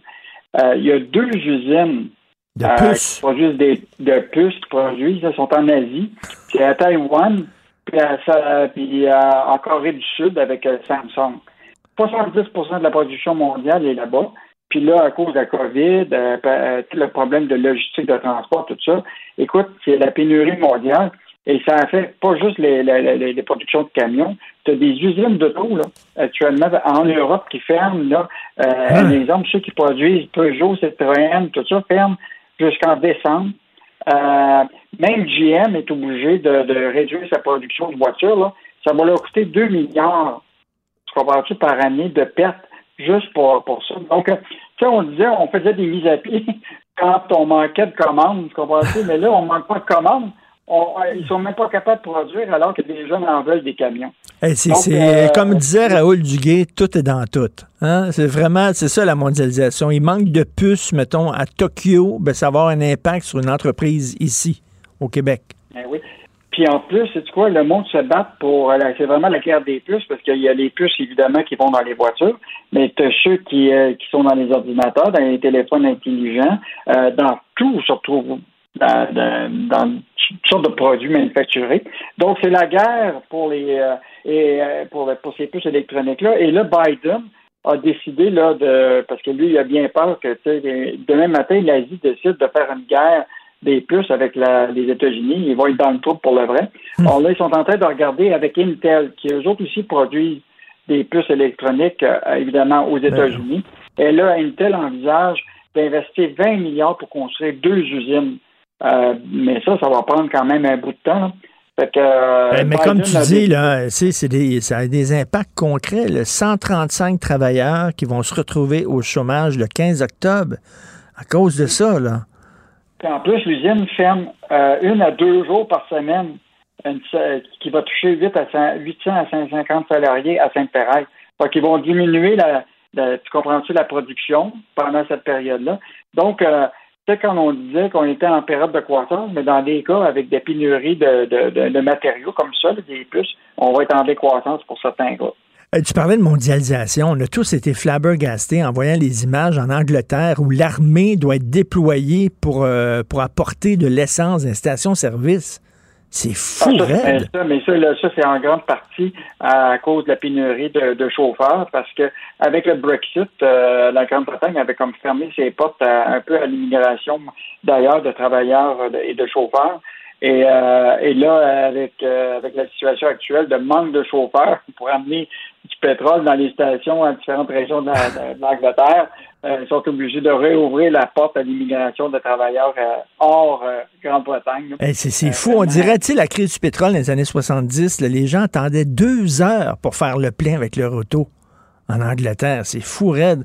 Euh, on, a des nouvelles de Huawei qui euh, tente encore de, de, nous séduire et d'avoir notre argent.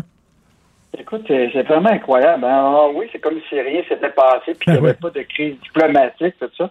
Alors là, on vient d'apprendre que Huawei veut élargir ses tentacules, puis là, il passe par le Québec.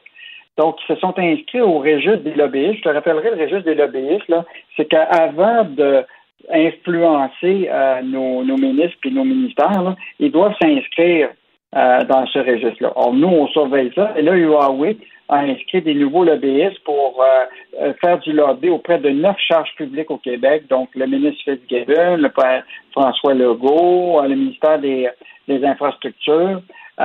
et donc, mais ce qui est intéressant là-dedans, c'est que c'est des gens qui font toutes des, des liens proches du Parti libéral du Québec. Euh, il y a Guillaume Toguet de Varennes qui vient de s'inscrire.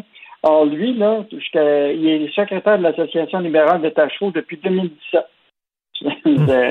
Puis en plus, euh, tu as un autre gars qui s'appelle Carlos euh. Godoy, qui, était, qui est lobbyiste aussi pour Huawei. Alors, ce qui est intéressant, il a été conseiller politique de l'ex-député euh, Jerry Slalomnos de 2007 à 2009. Il était conseiller politique de l'ex-président de l'Assemblée nationale, Yvon Valliant. Euh, écoute, euh, là, puis on se, on se rappellera que Jean Charest a été consultant pour le géant chinois aussi Huawei. Donc, euh, tu sais, ils ont été, le Parti libéral du Canada était dans la filière du POP, et là, on voit qu'il y a des libéraux du Québec qui sont dans la filière du Huawei. et, on, et on attend toujours la décision du, de Trudeau là, sur qui va bannir euh, le géant chinois ici de toute intervention dans le 5G. Là. Euh, mais ça, on appelle ça euh, avoir du front tout le tour de la tête. Là. Vraiment, là, qui, qui veulent nous creuser pour avoir de l'argent du gouvernement avec ce qu'ils ont fait. Vraiment, ils ont du culot en maudit. Écoute, les lobbyistes, juste Richard, je oui. dire que les lobbyistes, là, ils reçoivent entre 10 000 et 50 000 dollars pour leur activité. Et OK il va quand même. Euh, ils pigent dans leur poche Huawei pour euh, payer ces gens-là. Un number two for two. Et euh, mon doux qui a tout un siège social, d'ailleurs, on voit ça, la photo de. Écoute, le siège social, ils ont un gym, une salle de yoga, des vestiaires, des douches. Ça ressemble au siège social de Cube Radio. C'est quasiment comme Cube. non, non, mais tout un siège social pour mon doux. Mon doux, on sait, c'est magasins pour des produits pour animaux. Ben, je, Richard, on a publié cet article-là aujourd'hui euh, avec euh, Julien McAvoy pour montrer l'importance d'un siège social. Tu sais, il y a beaucoup d'entreprises, là, souvent, c'est des sièges sociaux de façade. Tu as la Banque comme Montréal, tu sais, puis euh, tu as Bell qui est à l'île des Arts, puis là, tu rentres à l'intérieur de ça, puis c'est comme, il y a une secrétaire, puis tout le reste est à Toronto. Ça, c'est un exemple, là, d'un nouveau siège social où ce que les dirigeants sont là, puis quand ils prennent des décisions de bâtir leur siège social, ils font d'abord à penser à des fournisseurs locaux. C'est autant pour le mobilier avec Artopex. Euh, ils pensent pour le design des, des designers québécois. Euh, donc, euh, tu sais, quand ton centre de mmh, décision mmh. est ici, tu fais fructifier des, des, fournisseurs au Québec, tes dirigeants sont là, puis évidemment, bon, c'est quand même un siège social qui est invitant aussi pour y aller travailler, là. Donc, euh, euh, cette famille-là, les, les Legos, là, vont célébrer leur 102e anniversaire en, novembre d'affaires au Québec. Donc, euh, quand tu as la fibre québécoise, ben, tu continues à la maintenir tout le temps ta vie d'entrepreneur. Puis aujourd'hui, c'est un bel exemple là, que il faut éviter les sièges sociaux de façade, puis des vrais sièges sociaux où ce que les dirigeants euh, prennent des décisions puis investissent au Québec. Et tu vois que aussi les bureaux deviennent maintenant des milieux de vie, tu sais, pour, euh, pour euh, retenir ton monde, ben il y a des gyms justement, il y a des salles de yoga, etc. Nous autres à Cube, on a, on a un micro-ondes en bas. on a un micro-ondes un toaster, c'est pas pire quand même. non, alors, c'est ben, spectaculaire. Et il faut lire, bien sûr, le, texte de Michel Gérard sur euh, euh, la caisse de dépôt. Encore, il lâche pas. Bombardier qui porte malheur à la caisse de dépôt. Ben, je te rappelle euh, que la caisse de dépôt avait investi là, presque autour de 2, 1 milliard, point, 2 milliards dans le capital de Bombardier Transport à l'époque, quand c'est allemand. Ça nous donnait 30% de Bombardier Transport. Mais quand ils ont décidé de rouler leurs actifs dans, comme on a vendu à Alstom, on s'est retrouvé à être actionnaire de 17% d'Alstom. Or, le, problème, c'est que là, l'action d'Alstom a chuté de presque 30% en huit mois. Donc, on se retrouve avec euh, une perte là, euh, de 1,5 milliard en, valeur. Là. Puis, euh, et donc, ce qu'on pensait être un, grand gain, ben aujourd'hui, ben, on se retrouve à, perdre. Et je te rappellerai quand même qu'on a sur papier aussi notre investissement dans la C-Série, qui, dans lequel on a mis 1,3 milliard, puis qui ne vaut plus rien aujourd'hui. Donc, notre aventure avec Bombardier, là, ça n'a ni été bon pour les Québécois, ni pour la Caisse jusqu'à présent. Ah non, c'est vraiment un échec sur toute la ligne. Merci Yves, on se reparle demain. Bonne journée. Salut. Bonne journée. Pour une écoute en tout temps, ce commentaire d'Yves Daou est maintenant disponible en balado sur l'application Cube ou en ligne au cube.ca. Tout comme sa série Balado, mêlez-vous de vos affaires. Un tour complet de l'actualité économique. Cube Radio. Richard Martineau. Les commentaires haineux prennent certains animateurs. Martineau s'en régale.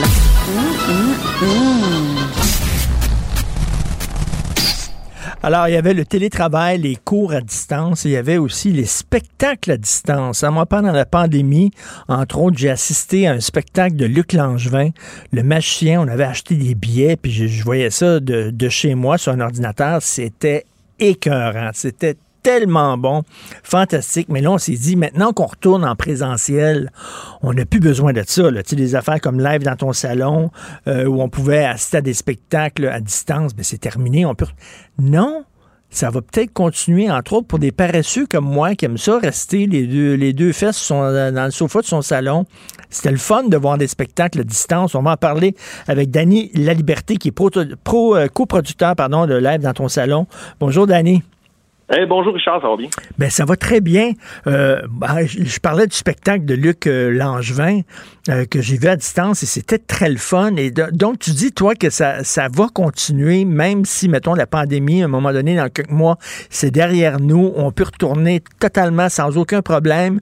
Tu penses qu'il y a des gens qui vont continuer à vouloir assister à des spectacles en distance? Ah, totalement, je dirais, pour la simple et unique raison que les, on a, on a, je pense, avec cette façon de consommer la culture-là, créé une espèce de besoin qui était, qui était quand même là, mais j'ai l'impression que ça répond à, beaucoup de gens qui, qui, comme toi, se disent paresseux, mais je pense qu'il y en a beaucoup. Moi, j'en fais partie aussi. des gens, de façon de consommer la culture comme ça dans notre salon, euh, oui. Puis il y, a beaucoup de régions, euh, que ce soit au Québec, en Ontario, au Nouveau-Brunswick, des, des endroits où peut-être les artistes se produisent moins souvent où ils vont carrément pas de permettre aux gens d'assister à ces spectacles-là. Je pense que ça a été énormément apprécié depuis le début de la crise. Ben non, mais même pour l'artiste, tu sais, mettons, tu es dans une salle qui contient, je sais pas, mettons, 20 000 personnes. Tu peux pas vendre plus que 20 000 billets, mais là, tu pourrais vendre 30 000 billets, mettons, parce qu'il y a 10 000 personnes qui sont prêtes à acheter des billets pour l'écouter chez eux. C'est le fun? Oui, il y, a, beaucoup de, il y a beaucoup d'artistes, nous, qu'on a produits sur la plateforme qui ont vendu très, très bien, euh, même dans plusieurs pays. Puis euh, c'est vraiment, contrairement à la, croyance populaire, un, public différent de, celui qui se présente en salle, mais c'est surtout une façon différente de voir l'artiste euh, à plusieurs caméras. Comme ça, on a une proximité avec l'artiste, contrairement à, être assis dans une salle à plusieurs rangées devant lui euh, de distance. C'est vraiment différent comme, comme façon de, voir l'artiste. Il y a des gens aussi que, tu sais, je te parlais de Langevin, là, on, on disait il faut vous réinventer, on disait ça aux artistes. Ben, il a fait un show pour justement les, les écoute à distance et à un moment donné, il disait pense à une couleur dans ton salon. Moi, je pensais à une couleur. Il t'a envoyé un courriel. Il t'a envoyé un courriel et là, tu ouvres le courriel. Christy, la couleur que j'avais pensé était dans le courriel. T'es fou ah, ben, euh, je dirais que euh, M. Langevin a, cette capacité-là d'aller chercher euh, quelque chose d'extraordinaire avec le public. c'est la même chose en humour, c'est la même chose en mm. chanson. On dit souvent les artistes qui viennent sur la plateforme, faites-nous pas nécessairement le spectacle que vous allez faire en tournée un peu partout. Faites différent, faites quelque chose qui, qui pourrait justement euh, vous permettre d'aller ailleurs, euh, faire des chansons que vous feriez pas, euh, faire des reprises ou un répertoire que vous feriez pas. Puis des fois, ça amène des, des moments vraiment magiques. Puis les gens qui sont habitués à, la plateforme nous redemandent des spectacles semaine après semaine. C'est pour ça qu'on qu'on a vraiment la, la, certitude que cette façon-là va, va demeurer dans le temps. J'imagine que c'est plus pour les gens un peu plus vieux. Tu sais, quand t'es jeune, t'aimes ça sortir, puis t'aimes ça voir un show, puis être entouré de gens, de ça, puis plus tu vieillis, plus tu es content d'être chez toi. J'imagine des gens euh, qui vont apprécier, qui vont continuer à faire ça à distance, c'est plus des gens un peu plus vieux. Oui, ben je dirais, nous, par les différents spectacles qu'on a programmés, on s'est rapidement rendu compte que les les gens euh, plus vieux euh, euh, aimaient cette façon de consommer là la culture. Je dirais le, le, le 18-35, c'est peut-être moins des friands de Mm. ça parce qu'ils bon, ils vont sur des YouTube, sur des Spotify, sur du streaming. Puis le le, le, le fait d'acheter un billet pour voir un artiste dans, dans leur euh, dans leur téléviseur à la maison, c'est moins euh, populaire de leur côté, malgré qu'on en a quelques-uns. Donc, on a vraiment, nous, euh, ciblé cette clientèle-là qui en redemandait euh, depuis plusieurs mois. Ben écoute, pendant la pandémie, j'ai vu un show avec mon fils qui est un fan fini. Il est président du fan club mondial de Billie Eilish. Et, et on a regardé un show de Billie Eilish, puis c'était Moment Factory, entre autres, qui faisait tout le- le- la- l'habillage visuel. C'était écœurant. Puis tu sais, c'est comme, on n'est plus comme avant, des, des grandes télévisions chez toi, là, ça coûte plus cher, ça coûte plus, tu sais, tu peux en avoir à des prix raisonnables. Donc, les gens maintenant ont des bons systèmes de son, des bonnes grosses TV, puis on regardait le show de Billie Eilish, puis c'était très le fun. Oui, puis tu sais, moi, je suis content de t'entendre dire ça euh, ce matin parce que justement, ça, ça démocratise un peu le fait que, ah, ça va-tu ça va-tu fonctionner, ça va-tu être de bonne qualité? Euh, puis finalement, on se rend compte qu'il y, a- il y a plusieurs personnes qui se réunissent euh, dans une même bulle familiale, Ah oui? évidemment, actuellement, pour euh, assister à un spectacle de qualité de leur artiste préféré à un coût presque ridicule versus un coût en salle de spectacle. Ben, tu sais, les Donc, amateurs de boxe, là, moi, je suis un amateur de boxe, là, puis des fois, je regardais des combats de Mike Tyson. Je pouvais pas y aller, c'était à Las Vegas ou, euh, bon, à Los Angeles, tout ça. Tu mettais trois, quatre chums qui venaient chez nous, la bière, les ailes de poulet, puis on, euh, chacun, on payait un petit peu, puis on se faisait venir le combat de boxe de Tyson, puis on regardait ça ensemble. Ben oui, puis ça c'est encore c'est encore vrai. Puis maintenant, c'est possible de le faire avec les, les spectacles musicaux, spectacles d'humour. Moi, je trouve ça vraiment merveilleux pour ça. Puis on reçoit des dizaines de commentaires à chaque jour de gens qui, qui, qui vont voir les spectacles, puis euh, qui choisissent aussi parfois à la carte certains d'entre eux. Puis bon, euh, c'est pour ça qu'on a décidé, nous, de, de, de poursuivre ce, ce projet-là, bonne poursuivre idée. la programmation. Puis euh, je pense que ça va durer dans le temps. Maintenant, je crois que les, les artistes peut-être qui offriront pas les, les- les deux façons de faire vont peut-être passer à côté de quelque chose de vraiment le fun. Ben moi, je trouve que c'est une excellente idée. Quand j'ai lu ça, j'ai dit, ah oui, il faut en parler parce que c'est très le fun. Et l'avenir, l'avenir d'Annie, moi, j'ai j'ai des lunettes euh, de réalité virtuelle. Chez moi, j'ai un, un truc Oculus, là, OK? Et euh, j'ai j'ai acheté, j'ai acheté des, des concerts. J'ai regardé un concert de Kiss. En réalité virtuelle, j'étais à côté des. J'étais sur le stage, sans scène, avec les gars de Kiss pendant deux heures, à voir leur spectacle au complet. C'était génial. Et je me dis, écoute, ça va être l'avenir, ça. T'imagines, tu mets tes lunettes Oculus, un samedi soir, 8 heures, c'est Bruce Springsteen. En direct, tous ceux qui ont ça, puis tu mets tes lunettes, puis paf, t'es là. Wow! Et assis sur scène avec lui. Assis sur scène avec lui, t'étais à côté, j'étais à côté de- de- de- du chanteur de Kiss. C'était capoté, là, de Gene Simmons. Ben, c'est pour ça que je pense que c'est vraiment euh, ça, ça, ça remplacera vraiment pas les spectacles en salle. Les spectacles en salle, c'est une ambiance, c'est une expérience Oui. différente.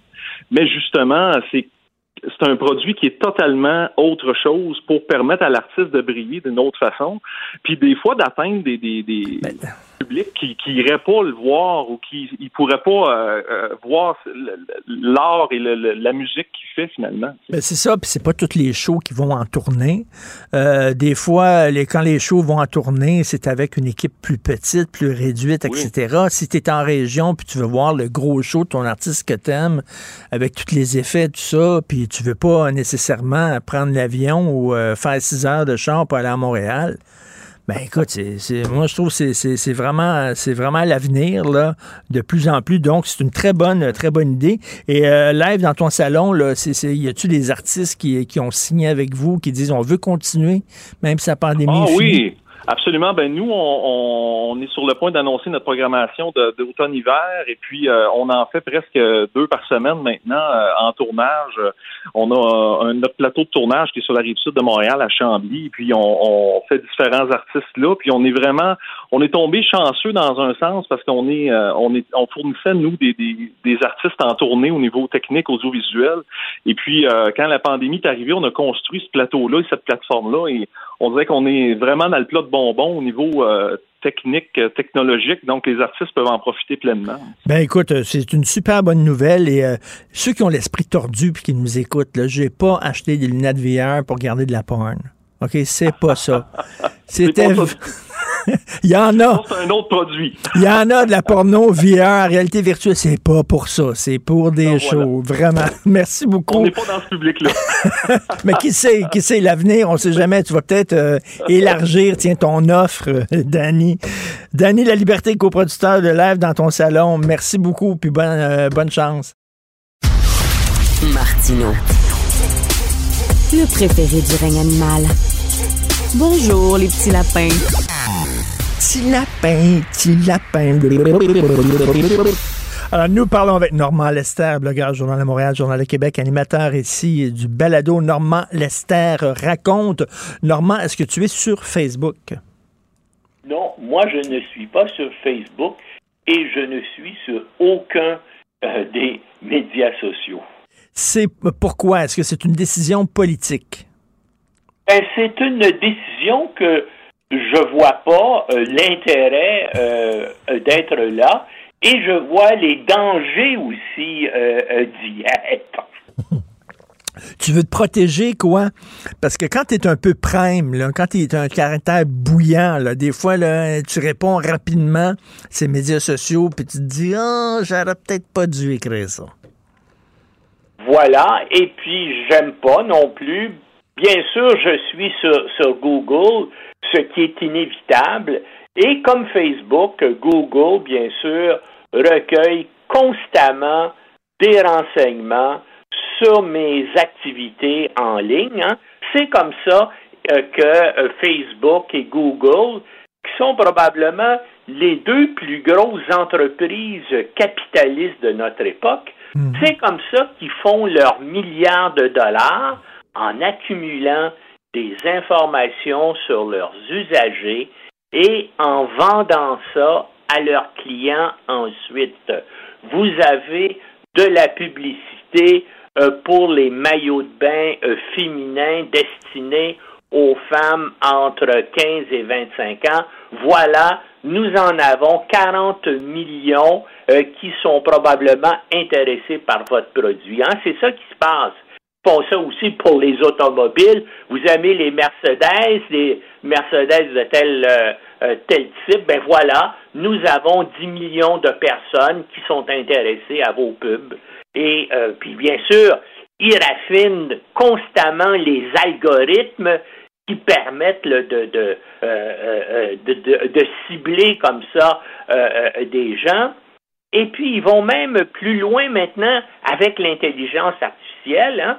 Puis Dieu sait, Montréal, ici, on est un des principaux centres mondiaux de développement d'intelligence artificielle. Ben, devine quoi? Facebook et Google ont des bureaux d'une très grande importance, certains des, des bureaux de recherche très importants à Montréal.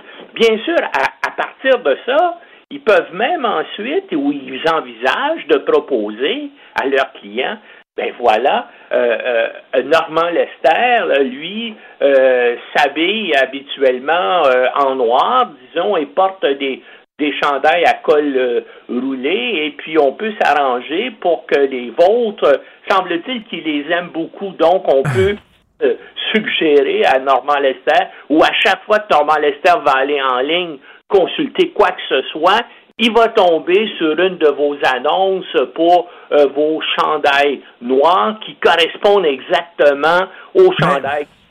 Mais, mais eh, écoute, il n'y a pas seulement des mauvais côtés à ça. Par exemple, moi, je vais souvent sur Amazon pour acheter des livres, par exemple. J'aime Oui. beaucoup, j'aime les livres sur le cinéma. Je lis beaucoup sur le cinéma. Bon, puis quand à chaque fois que je vais sur Amazon, ils me proposent aussi des livres. Ah, t'as pas vu ça passer, puis il y a telle affaire. Puis c'est comme, c'est comme si j'allais dans une librairie, puis le libraire me connaissait, puis il me disait, Hey, Monsieur Martineau, est-ce que vous avez vu ça? Je connais vos goûts. Puis ça, c'est le fun. Aussi, des fois, ça m'est Oui, arrivé bon, eh oui, d'acheter des livres qui me proposent. Oui, puis effectivement, des fois, j'achète des chandails qu'on me propose en ligne aussi, mais tu comprends comment euh, ils montent des dossiers euh, psychosociaux sur des... Ben, qu'est-ce que tu veux? Ils ont des milliards de des milliards d'usagers, hein? Euh, euh, simplement euh, Facebook, Instagram, WhatsApp, là, ils ont 3,5 milliards d'usagers, puis bien sûr, avec des, euh, des algorithmes. Mais le problème, c'est qu'en mettant des algorithmes aussi, des fois, ça a des mauvaises conséquences. Comme hier, on a entendu euh, euh, au Sénat expliquer qu'à un moment donné, ils, ils avaient développé un, algorithme, mais bien sûr, c'était pour mettre les gens, attirer les gens, puis leur donner des activités ensemble. Mais ce que ça a fait, c'est que ça a amené les gens à développer de la haine et de l'animosité. Alors, c'est ça qui est c'est ça qui est dangereux. Et, moi, en tout cas, euh, j'ai donc j'ai un, article ce matin, une chronique dans le journal de oui. Montréal. Très bon d'ailleurs. Pardon? Très bon, très bon texte. Je dis dans le fond qu'il faut euh, euh, prendre Facebook et puis, euh, bien sûr, le, le, diviser en plusieurs unités différentes.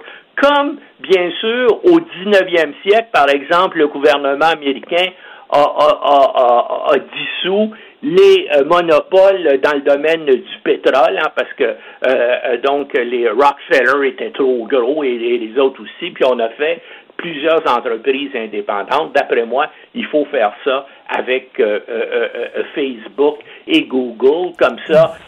donc, il n'y aura pas de monopole, puis ils vont se faire concurrence entre eux, puis en se faisant concurrence, ben peut-être que ça va diminuer cette pression-là. Mais je suis pessimiste, hein, parce que, bien sûr, tout ce qu'ils peuvent faire, c'est que s'il y a des lois américaines qui sont trop astreignantes, ben, ils peuvent déménager dans un autre pays, euh, euh, la Chine, la Russie, je ne sais quoi, où il n'y aura pas de règles. Et puis, bien sûr, les gens maintenant peuvent, et, surtout si on offre les services dans toutes les langues, comme c'est le cas, ben, peut aller. Et donc, malheureusement, je pense que c'est une c'est une menace qu'on ne pourra pas facilement euh, cerner, à moins d'accords internationaux. Et malheureusement, on sait que souvent, les accords internationaux, ben, il y a beaucoup de monde qui les respecte pas. Écoute, dans les années 60, les studios de cinéma, les gros studios de cinéma aux États-Unis possédaient des, maisons de distribution et possédaient les salles de cinéma. Et à un moment donné, ils ont dit, ben non, ça n'a pas de sens, on va casser ça, vous n'avez pas le droit, si vous produisez des films, vous ne pouvez pas être propriétaire de toute la chaîne au grand complet. Ça n'a pas de sens, il y a des lois contre ça. Mais là, tu dis que Facebook, il des géants multinationaux comme ça, euh, même s'il y a des lois aux États-Unis antitrust, pourraient contourner ces lois-là. Oui, ben en tout cas, j'espère qu'il va y avoir des lois et notamment, ce qu'il faut, c'est qu'il y ait une, ben, comme euh, euh, le proposait hier la lanceuse d'alerte, qui est par exemple un, organisme du gouvernement américain qui surveille le développement et le type d'algorithme que ces gens-là utilisent là, pour cibler leurs usagers. Et là, il y a peut-être moyen d'avoir euh, d'avoir un contrôle euh, euh, là-dessus. Enfin, on verra bien. Puis il faut dire que ces gens-là, bien sûr, paient des dizaines de millions de dollars à des lobbyistes à Washington pour bien sûr influencer les membres du Congrès. Et donc, parce que ça fait des années aux États-Unis que sénateurs et membres de la Chambre des représentants disent oui, oui, on va faire de quoi contre Google, on va faire de quoi contre Facebook. Puis finalement, ça aboutit généralement à rien. Mais là, je pense que euh, après le témoignage choc ah oui je pense qu'ils vont faire quelque chose. Maintenant, on va voir jusqu'où ils vont oser aller. Tu as certainement vu le film de Michael Mann, The Insider, avec Russell Crowe. C'était le gars qui, euh, exactement quand cette femme-là à, Facebook, travaillait pour des fabricants de cigarettes. Ben et lui avait témoigné en disant, écoutez, les fabricants de cigarettes, ils savent fort bien que ce qu'ils mettent dans leurs produits, ça te rend accro.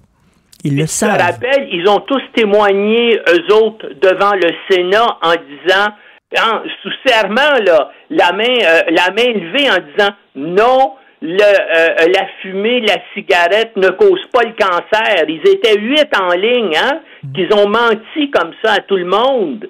Et puis c'est ben là, comme évidemment actuellement, ben le, ben le président de Facebook dit non, non, non, c'est pas néfaste ça fait pas de ça, ça pas un effet psychologique négatif sur les jeunes, alors que tous les documents qui ont été déposés montrent que les recherches internes disent le contraire. Ben, c'est la même chose C'est la même affaire avec les tabacs. Puis souviens-toi, souviens-toi, on le voit dans le film, puis c'est arrivé dans la vraie vie. Le gars qui avait finalement le, le lanceur d'alerte contre les fabricants de tabac, à un moment donné, il rentre chez lui, il rouvre sa boîte aux lettres et il y avait une balle dedans. Ça veut dire, sa vie, elle était menacée, là. Parce qu'il Oui, s'en oui, prenait, oui. il s'en prenait à une, à une industrie qui était très, très puissante. Et, et ça me fait penser, puis ça c'était vrai, c'était une pratique de la mafia, ça, quand on voulait influencer quelqu'un, on y envoyait comme ça une, Une balle. balle. par la poste avec une petite note qui dit que la prochaine fois, tu ne la recevras pas par la poste.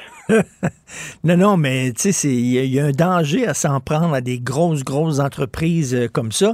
Regarde, euh, euh, voyons, celui-là qui, a dénoncé euh, les, les outils de, de- d'espionnage de, qu'il y a là- dans les ordinateurs. Snowden. Snowden. Snowden, ben oui, Snowden doit, doit vivre à Moscou actuellement. Ben oui. parce que, bien sûr, il est, euh, euh, euh, il est complètement euh, menacé. Puis regarde le, le président de WikiLeaks aussi, euh, qui est en, euh, qui, qui combat euh, depuis, euh, 8 ans, 9 ans, euh, des tentatives d'extradition aux États-Unis. Et, et, et, et, Julian Assange.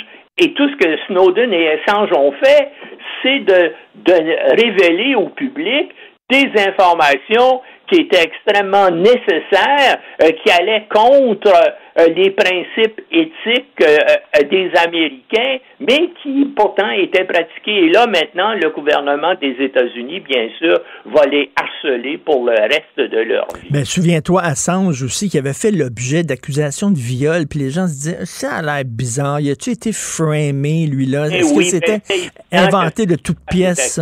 complètement fabriqué euh, pour, euh, bien sûr, pouvoir le... Puis c'est ça, il fait encore face à ça. Et euh, on, on- là, là, les accusations sont tombées, mais il est en prison en Grande-Bretagne parce que les am... Puis il a vécu, comme tu sais, euh, quoi, six ans euh, euh, à l'ambassade d'Équateur euh, à, à- Londres euh, parce qu'il voulait une protection diplomatique. Et là, il est en prison et les Américains vont tenter pour le reste de sa, de sa vie de l'extrader aux, aux États-Unis, à moins, bien sûr, qu'il ait un pardon présidentiel. On a dit qu'Obama avait envisagé de donner un pardon à Assange, mais que euh, finalement ses principaux conseillers politiques euh, lui avaient déconseillé de le Donc, faire. donc, elle est sacrément courageuse, cette fille-là. Là, oui, oui, absolument. Écoute, elle s'en prend, c'est David contre. C'est un énorme géant Facebook avec énormément de pouvoir. Et comme tu dis, là, si on ajoute à ça l'intelligence artificielle, qui sait ce que cette entreprise-là va pouvoir faire dans l'avenir? Là, on dit que ça a même des impacts sur, sur les démocraties de, certaines pays, de certains pays. Là. Absol- absolument. Parce que, écoute, toutes ces connaissances-là, tu peux les, tu vas les utiliser à des fins politiques aussi. C'est sûr que les partis politiques, les hommes politiques vont vont vont euh, vont pouvoir comme ça euh, élaborer euh, des stratégies d'influence euh, basées sur ces informations là et, et, et c'est ça qui est extrêmement dangereux. Donc la, la la liberté individuelle la liberté que tu as la liberté de conscience tout à coup tes choix vont être de plus en plus influencés par tout cet entourage euh, euh, médiatique. Écoute, combien d'heures tu passes par jour devant un écran, que ce soit ton téléphone, ton, euh, euh, ordinateur euh, portable, ton ordinateur dans ton bureau ou à regarder la télévision? La majorité des êtres humains, euh, euh, disons, au moins la moitié des êtres humains passent, je dirais, moi, facilement, cinq heures ou plus par jour Ben oui. devant, euh, des écrans. Et donc, si tu as toujours les mêmes messages qui sont, sont devant toi, ben, nécessairement, ça t'influence. Alors, il y a un auditeur qui nous écoute et dit on peut utiliser DuckDuckGo. C'est un moteur de recherche sans algorithme. Et effectivement, comme tu dis, Je faut- suis, je suis mon ordinateur. DuckDuckGo est sur mon ordinateur. ben, je suis pas surpris. Merci beaucoup, Normand. Bonne journée. Normand Lester, salut. Martino. Pour l'instant, nos avocats nous disent que tout est beau.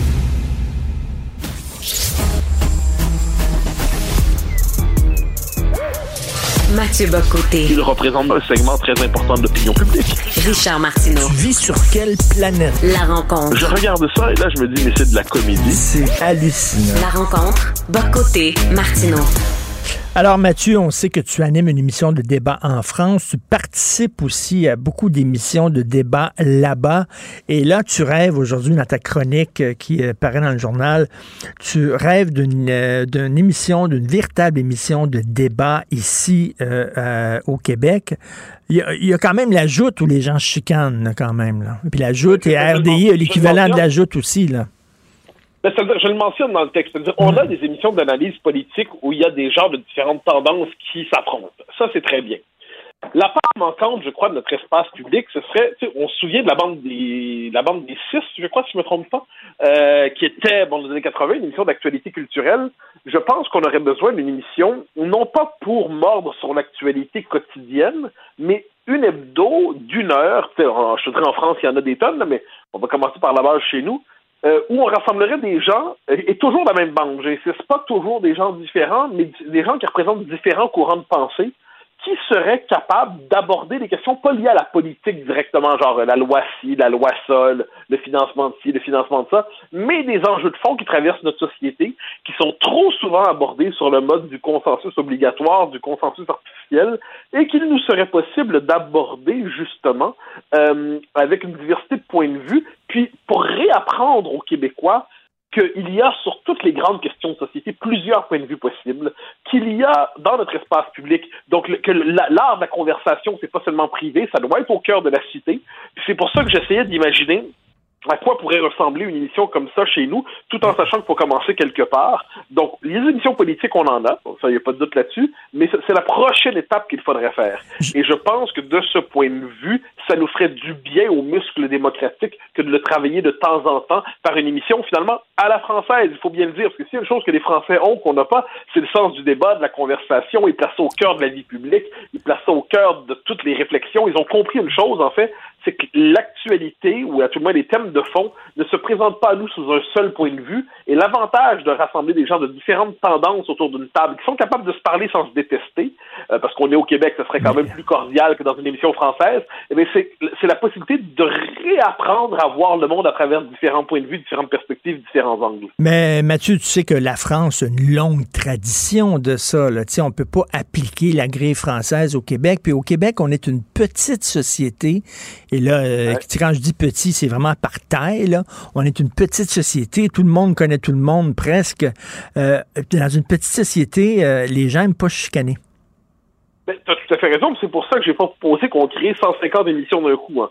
Puis que je prends la peine de dire qu'on est au Québec, donc l'échange, il y a une dimension, il y a une dimension cordiale. Sais, un, un des charmes de l'émission L'ajoute à laquelle je participe, c'est que globalement, là, ça se passe bien. C'est-à-dire il y a différents points de vue politiques qui sont présents, différents courants. Il y a les liberals, il y a les conservateurs, il y a les nationalistes, les indépendantistes, il y a la gauche. Puis en dernière instance, on réussit à se parler. Bon, ça c'est bien.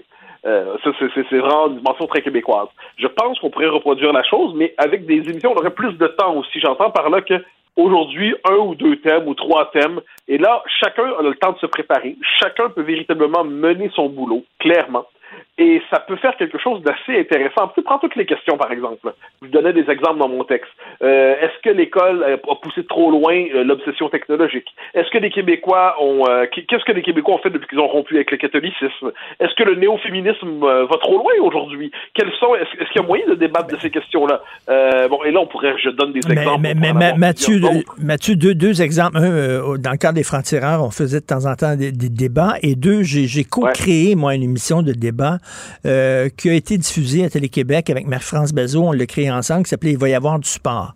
Et j'étais co- co-créateur. Et, et je te dis, là, chaque fois qu'on appelait des gens pour débattre, ce qu'ils nous disaient, c'est Non, moi, j'aime pas la chicane. Vraiment pas. Si c'est une discussion, c'est correct. Mais un débat, là, je suis pas sûr que ça me tente. C'est dit. Et là, on se retrouvait ben, tout le temps avec les mêmes grandes gueules autour de la table, veux, veux pas, parce que les gens aiment pas débattre. Et les femmes, et moi, je me rends compte en regardant ton émission, entre autres, et l'émission de débat en France. C'est incroyable comment en France, il y a des femmes d'opinion qui n'ont pas peur de s'exprimer à la télévision.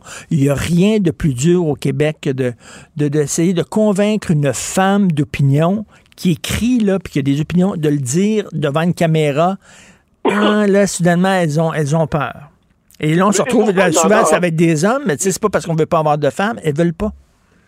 Mais moi, je te dirais, ça, je, note ça. Il y a, il on dit souvent, par exemple, je te tu prends la question des femmes, prenons les intellos.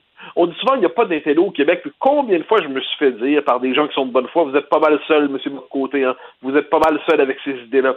Là, je réponds toujours très sincèrement. Non, mais non, non, j'ai des tonnes d'amis tout à fait, euh, tout à correctement diplômés. Donc, tu sais, des gens qui, euh, ont, accumulé des titres de, de, légitimité académique, qui pensent globalement comme moi. Certains sont historiens, d'autres sont démographes, d'autres sont politologues, d'autres sont sociologues. Mais on leur donne pas le micro. Ben, je pense que l'avantage d'un truc comme ça, c'est que rassembler, on pourrait rassembler justement des gens qui sont aptes à la culture du débat, qui ont la culture du débat, mais qui ne sont pas intégrés dans l'espace public parce qu'ils ne sont pas déjà connus. Ah, c'est, le, problème, c'est-à-dire, vu qu'ils ne sont pas déjà connus, on se dit qu'ils ne sont pas connus, donc on les invitera pas. Et moi, j'ai tendance à me dire que on peut faire connaître et c'est pour ça que je donne des noms dans mon euh, dans mon papier, euh, des noms des figures plus connues, euh, ton épouse, Sophie, sur les questions culturelles, Emmanuel Latraverse pour animer, qui est, qui est, très connu sur notre chaîne. Je donne des moins connus, Carl Leblanc, le formidable cinéaste, c'est un mhm. documentariste, un écrivain, Patrick Moreau, l'essayiste, Étienne Alexandre Beauregard, c'est quand même formidable, c'est Martin Lemay. Donc, il y a des gens qu'on connaît, d'autres moins, mais moi, pour les connaître chacun d'entre eux, je sais une chose, ils sont tous capables non seulement de discuter, mais de débattre. mais le nombre, le nombre de fois, le nombre de fois, le nombre de fois j'ai essayé au franc-tireur de mettre des gens inconnus en onde, puis une fois qu'ils venaient, je comprenais pourquoi ils étaient inconnus. oui, oui, ça, je comprends. Ça, ça t'as raison. Mais de l'autre côté, et j'en suis parfaitement conscient. Mais, mais j'ai souvent dit, les gens modestes ont d'excellentes raisons de l'être souvent. Mais, mais, cela dit, il y a aussi des gens, là, je le dis parce que je les connais. C'est ça que, puis je l'ai dit sans prétention. Euh, moi, il y a toute une collection de jeunes intellectuels que je connais, sont brillants. Quand on leur donne le micro, ils s'en emparent, ils sont intelligents, ils ont des réflexions inattendues. ils ont à la fois 22, 23, 25, 26 ans, puis en même temps, euh, ils tranchent, à, je dirais, ils tranchent avec le politiquement correct, mais ils le font en ayant des préoccupations des gens de leur âge. Il y a des écrivains, il y a des, il y a vraiment beaucoup de gens qui, je crois, puis au-delà de tous les inconnus légitimement inconnus, il y a beaucoup de gens à qui on pourrait tendre un micro et puis ils pourraient nous étonner. Ils pourraient nous étonner. Puis je crois que c'est le. Pour moi, c'est ça. Là-dessus, je, je, je, parle de ma méthode.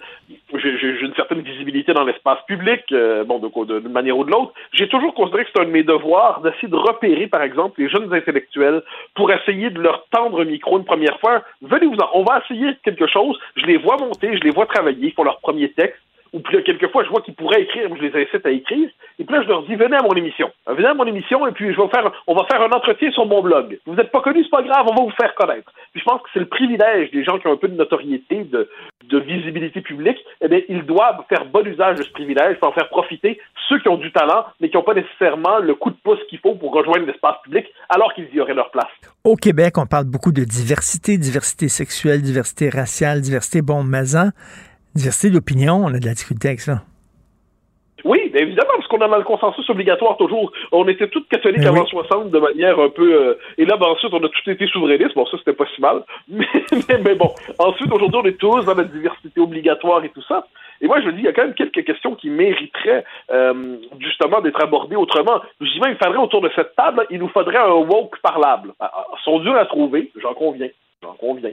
Mais euh, statistiquement, il doit bien en avoir un. C'est pour ça que je donne à la blague l'exemple de Judith Lucier, euh, que je connais, qui est une mhm. fille euh, intelligente. Bon, c'est pas c'est pas mon c'est pas mon univers. Comme je dis, je pense qu'elle habite un monde parallèle, mais elle a toujours conservé un canal de communication avec le nôtre. C'est quand même c'est assez rare dans cette famille de pensée. Donc il nous faudrait un woke parlable. Ça serait très bien. J'ai pas envie là. Il y a, à Radio-Canada, il y a déjà des tables où il y a huit woke pour sept places. Puis de temps en temps, on invite le token conservateur pour dire bon, on a notre quota d'invités qui pensent différemment. là, on jouerait autrement. Mais moi, il y a quelque chose qui me frustre ces temps-ci, là. C'est que souvent, là, euh, t'entends souvent à Radio-Canada, entre autres, pas seulement à viser eux autres, mais tu sais, où si t'as as quatre personnes qui ont exactement la même, la même vision des choses, OK? Quatre personnes à gauche, quatre woke, etc. Mais quand, quand tu veux faire un débat, quand tu veux, mettons, qu'un quelqu'un plus conservateur, plus à droite s'exprime, il faut nécessairement qu'il soit avec quelqu'un qui est à gauche. Tu comprends?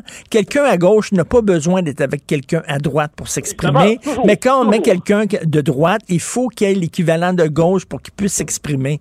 Pourquoi? Et moi, je suis rendu en disant, ben regarde, ils sont partout, les gens de gauche. Les woke, ils sont partout. Je leur donnerai pas la parole. Ils l'ont déjà. Moi, je fais un show qui est vraiment, franchement conservateur. Puis regarde, je, je, je ne m'en gêne pas.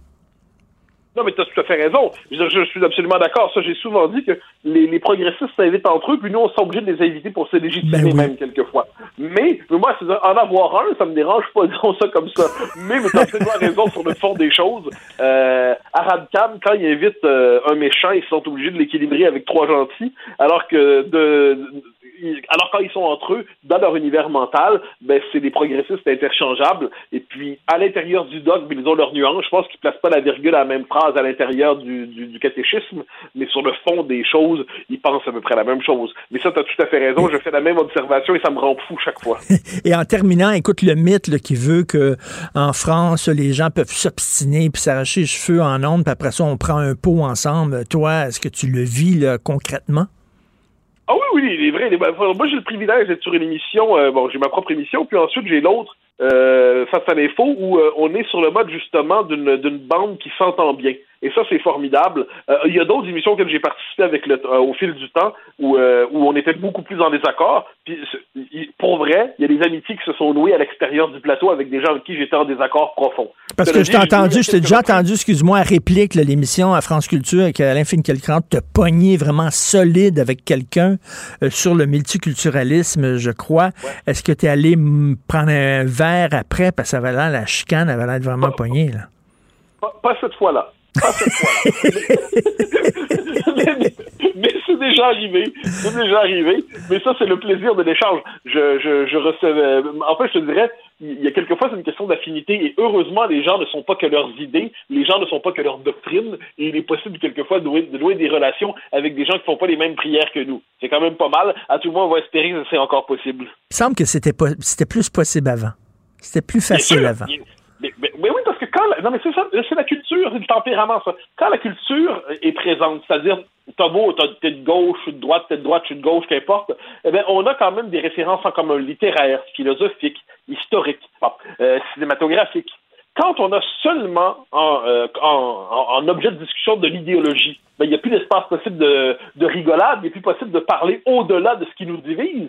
La culture était capable de féconder des amitiés profondes au-delà des désaccords idéologiques. Mais quand on n'a plus que l'idéologie entre nous, ben, on n'a plus rien entre nous. Ben oui, regarde euh, Sartre et Camus, hein, ils étaient ben ben chum, puis quand les politiques, euh, quand la politique est arrivée, pouf, ça a eu raison de leur amitié. Merci beaucoup, Mathieu Bocoté. On se reparle demain.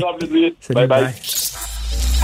Pour une écoute en tout temps, ce commentaire de Mathieu Bocoté est maintenant disponible dans la section balado de l'application ou du site cube.radio. Tout comme la série podcast de Mathieu Bocoté, Les idées mènent le monde. Un balado qui cherche à mettre en lumière, à travers le travail des intellectuels, les grands enjeux de notre société. Confrontant, dérangeant, divertissant. Richard Martineau, il brave l'opinion publique depuis plus de trois décennies. Alors, il y a un très gros accident à Longueuil. On va rejoindre tout de suite Audrey Gagnon, journaliste à TVA Nouvelle, qui est euh, justement près du lieu de l'accident. Bonjour Audrey. Bonjour Richard. Alors, c'est sur la 132, direction Est, un peu avant le pont-tunnel Hippolyte Lafontaine. Qu'est-ce qui s'est passé? Ben, exactement. C'est euh, ça cause une importante congestion, je dois vous le dire, sur euh, la 132. Ce qu'on sait sur ce qui s'est passé, c'est qu'il y a au moins quatre véhicules sont impliqués dans cette collision-là. C'est survenu vers 8h50 ce matin, donc un peu plus d'une heure maintenant. Et euh, c'est euh, un euh, véhicule qui aurait, pour une raison qu'on ignore encore, là, changé brusquement de voie pour prendre une sortie. Là. On peut supposer oh. que ce soit la sortie de la 20 à droite. Il aurait changé brusquement de deux ou trois voies et a tenté de s'insérer entre un semi-remorque et une remorqueuse. Donc, entre deux poids lourds, l'espace n'était pas suffisant donc, il s'est retrouvé coincé entre les deux poids lourds. Il y a eu impact. Et là, la petite voiture qui est impliquée là-dedans, eh, on le voit là, elle est complètement détruite sous la force de l'impact. Le conducteur était seul à l'intérieur. Il a été transporté à l'hôpital et on dit qu'il est dans un état critique au moment où on se parle. Le conducteur de semi-remorque de la remorqueuse n'a pas été blessé. Il y a un quatrième véhicule qui, en raison donc de, de, de, cet impact, s'est retrouvé, lui, à, à ne pas pouvoir arrêter à temps et à foncer dans euh, la remorqueuse, mais il n'a pas été blessé. Là. Il a pu sortir de son véhicule. Au moment où je vous parle, on a remorqué les euh, véhicules impliqués. Là, il reste les deux poids lourds sur place. Les deux autres voitures ont été remorquées, mais il y a encore beaucoup de services d'urgence sur les lieux.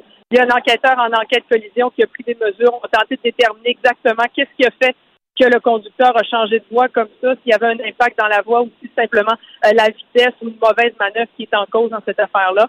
Et on va suivre évidemment le développement de l'état de santé euh, du conducteur, dont on n'a pas l'âge pour l'instant. On ne peut pas confirmer non plus si la vitesse est en cause là-dedans. Mais euh, c'est un important accident qui cause, je le disais, une importante congestion sur la 132 pour le moment. C'est encore, ben, on va suivre ça, bien sûr. On va te regarder à TVA Nouvelle. Merci beaucoup, Adrien Merci. Merci. Bonne journée. Salut. Bonne journée. Martino. Ne ratez plus rien. Cette émission est aussi disponible en podcast dans la bibliothèque balado de l'application ou du site cul.radio. Alors, mais on connaît tous Mario Lirette. Mario Lirette, pour ses 70 ans, euh, s'est fait un cadeau et nous a fait un cadeau. Alors, il a publié un livre sur sa vie, une vie, là. Sex, drugs, rock and roll. C'est vraiment ça. Ça s'intitule Le chat rebelle. Pas le chat de ruelle, mais ça ressemble. Le chat rebelle. Mario Lirette avec nous. Salut, Mario. Salut, t'as fait ça un cadeau, toi? hey, j'ai reçu ton livre hier, OK? Bon, je t'avoue, j'ai pas eu le temps de tout le lire parce que j'ai reçu hier, mais c'est bon en tabarnouche. Je vais te le dire, là.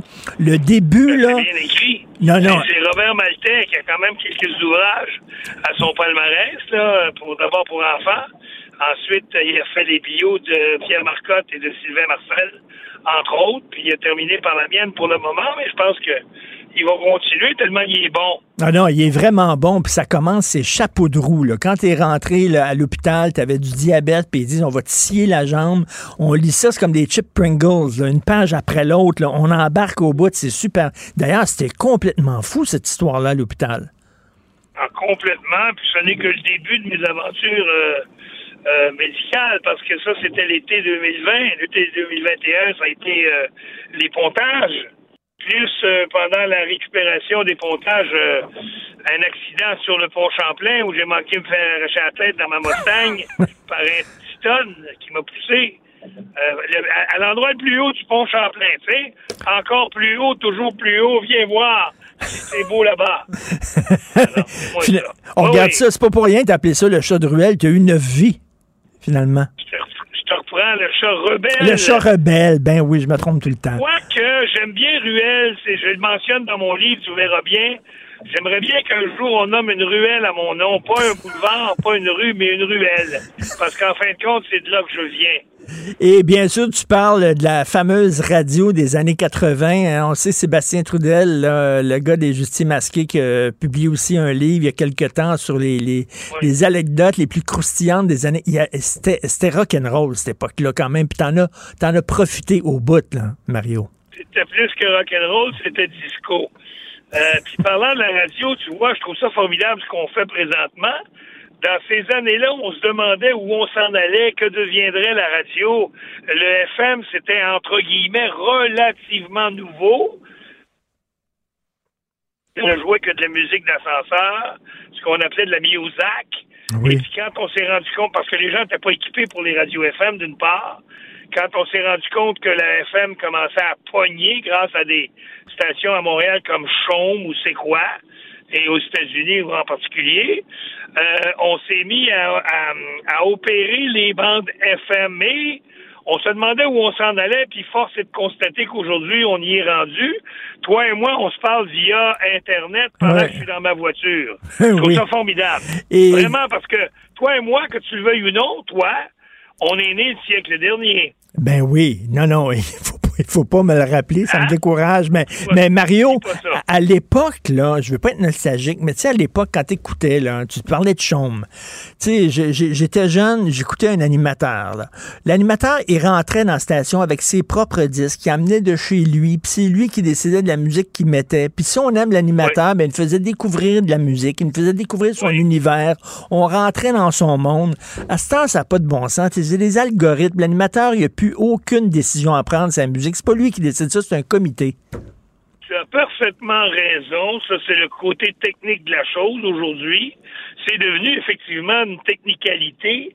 Euh, parce que, bon, l'homme étant ce qu'il est, la radio, ça devient payant à un moment donné. Puis quand il y a de l'argent à faire, ben là, il y a des pousseux de crayon, des ronds de cuir qui viennent s'en mêler.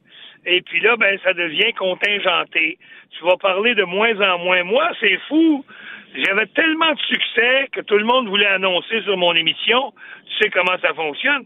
Il y avait plus de spots que de musique. À un moment donné, je me, je me suis tanné. Le chat euh, s'est rebellé, a sorti ses griffes, puis il a dit, ben moi, je m'en vais chez nous.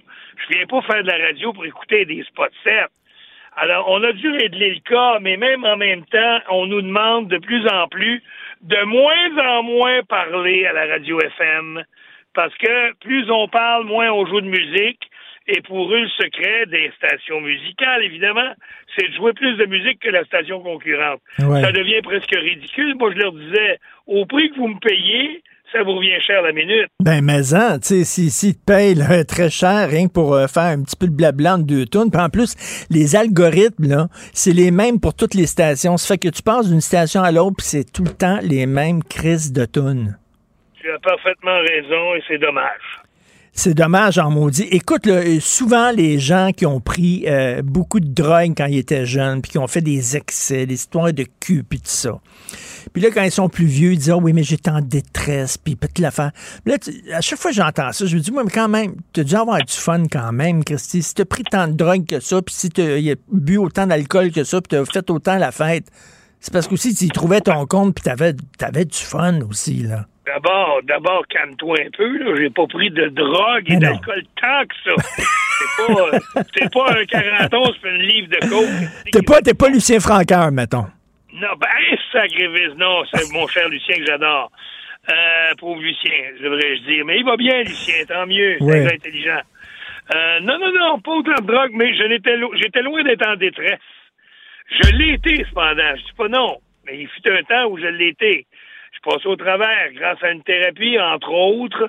Il arrivait plein de choses dans ma vie, mais ça, c'est toujours les excuses, hein. Mais en même temps, j'aime la fête, j'aime prendre un verre. Mais pour ce qui est de la coke, je t'avoue que j'en ai jamais acheté, j'ai toujours sniffé celle des autres.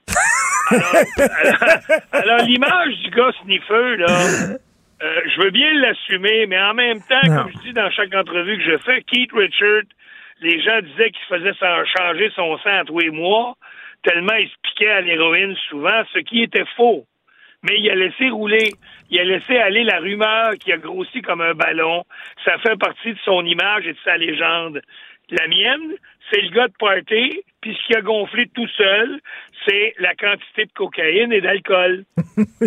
Écoute, Mario, je vais te ramener en arrière en maudit. Euh, quand j'étais jeune, j'écoutais une émission qui s'appelait Avec le temps. OK? Et tu étais comédien dans Avec le temps. Je me souviens, puis euh, t'étais, tu faisais, ben, tu étais jeune à l'époque, et c'était une gang de chums, mais je me souviens d'un épisode d'Avec le temps où ton personnage chialait contre les animateurs de radio qui, qui faisaient le clown euh, d'un micro, puis qui avait rien à dire d'intéressant, puis tout ça, t'étais un peu un révolté dans cette émission-là. Est-ce que tu es devenu, tu penses, le personnage que tu dénonçais quand tu étais jeune dans Avec le temps ou pas? D'abord, je le suis devenu dans, avec le temps parce que j'ai vécu la chose. L'épisode de laquelle tu parles, c'était Claude Masson, le personnage, qui chialait contre la qualité des animateurs et qui disait Moi, je serais meilleur. Oui. Alors, je suis allé passer audition, puis je me suis retrouvé dans une station de radio, puis j'ai fait jouer un long jeu, 33 tours dans l'émission, puis j'ai sacré mon camp le matin. Ce qui est arrivé dans la vraie vie, à CKLM. Moi, je voulais pas faire de radio. Je faisais de la télé à 21 ans et on avait un très bon succès avec, avec le temps. Marc Messier, Véronique Leflaguet, Carole Ouais, bon. Robert Maltais qui a signé le, euh, le, le livre que, que je te présente, entre autres, et les auteurs Mar- euh, Normand Gélina et Louise Matteau, entre autres. Gilles Pelletier, Marthe Nadeau étaient là-dedans, enfin, toute une distribution. Puis, euh, j'avais raconté cette histoire-là à, à Louise Matteau, puis elle, elle- elle s'en était inspirée. Mais c'est arrivé pour vrai dans la vie que je chialais après les gars de radio, puis je me pensais meilleur qu'eux, alors je suis allé tenter ma chance, puis j'ai crissé mon camp le matin en restant le studio co- cochonné. Parce que dans la nuit, moi, on m'avait mis, la nuit. Je savais pas, moi, qu'à l'époque, tu peux mettre une vache en onde la nuit. Alors, je suis allé passer la nuit, puis à 2 heures du matin, j'enlevais le record, j'enlevais le pot du micro, puis je disais, il est 2 heures, c'est la nuit, il fait noir, bonne nuit. Je remettais le record. Fait que quand mon allé, mon petit est rentré à 5h30 pour son morning de 6 heures, j'ai juste eu le temps de sacrer mon camp en catimini, puis d'entendre à travers la porte qui se refermait Tabarnak! C'était la, la première rencontre avec Alain, mon petit, mais il m'a jamais, j'en ai jamais reparlé. Il a jamais su. Écoute, c'était toute une époque quand même. Je pourrais te parler pendant une demi-heure de ça. C'est très le fun. J'encourage les gens à lire Le chat rebelle et non Le chat de ruelle. Puis je vous le dis, dès les premières pages, là, vous êtes OK. Accroché au bout, c'est bien écrit. Tu salueras euh, Maltais, ton, ton auteur. Encore une fois, je n'ai pas tout dit dans ce livre. Ah ben OK, mais il va y avoir une suite. Ben, c'est peut-être le mot, mais on verra, parce qu'effectivement, on va voir la réaction avec celui-là. Ça semble être bien intéressant. Mais on verra, mais moi, je suis, ouvert pour la suite. OK, OK, on va lire ça. Salut Mario. par celui-là. Oui, OK. Mario Lirette, bonne chance avec ton livre. Merci, M. Martineau, puis félicitations pour votre beau programme. Merci. Bye. Salut. L'inimitable, lui, il est là. Je pense qu'il n'est pas venu au monde, euh, Mario Lirette. Il a été fondé, je crois. Alors, euh, d'ailleurs, un autre qui a été fondé, c'est Benoît Dutrisac qui va prendre le micro. Il y a notre rencontre, bien sûr, à 10 heures. Merci beaucoup à mon équipe extraordinaire. Ben, l'équipe de l'émission, c'est pas mon équipe, c'est l'équipe de Cube Radio. Alors, Maude Boutet à la recherche, Florence Lamoureux, merci beaucoup. Jean-François Roy à la régie et la réalisation. On se reparle demain 8 heures. Bonne journée. Cube Radio.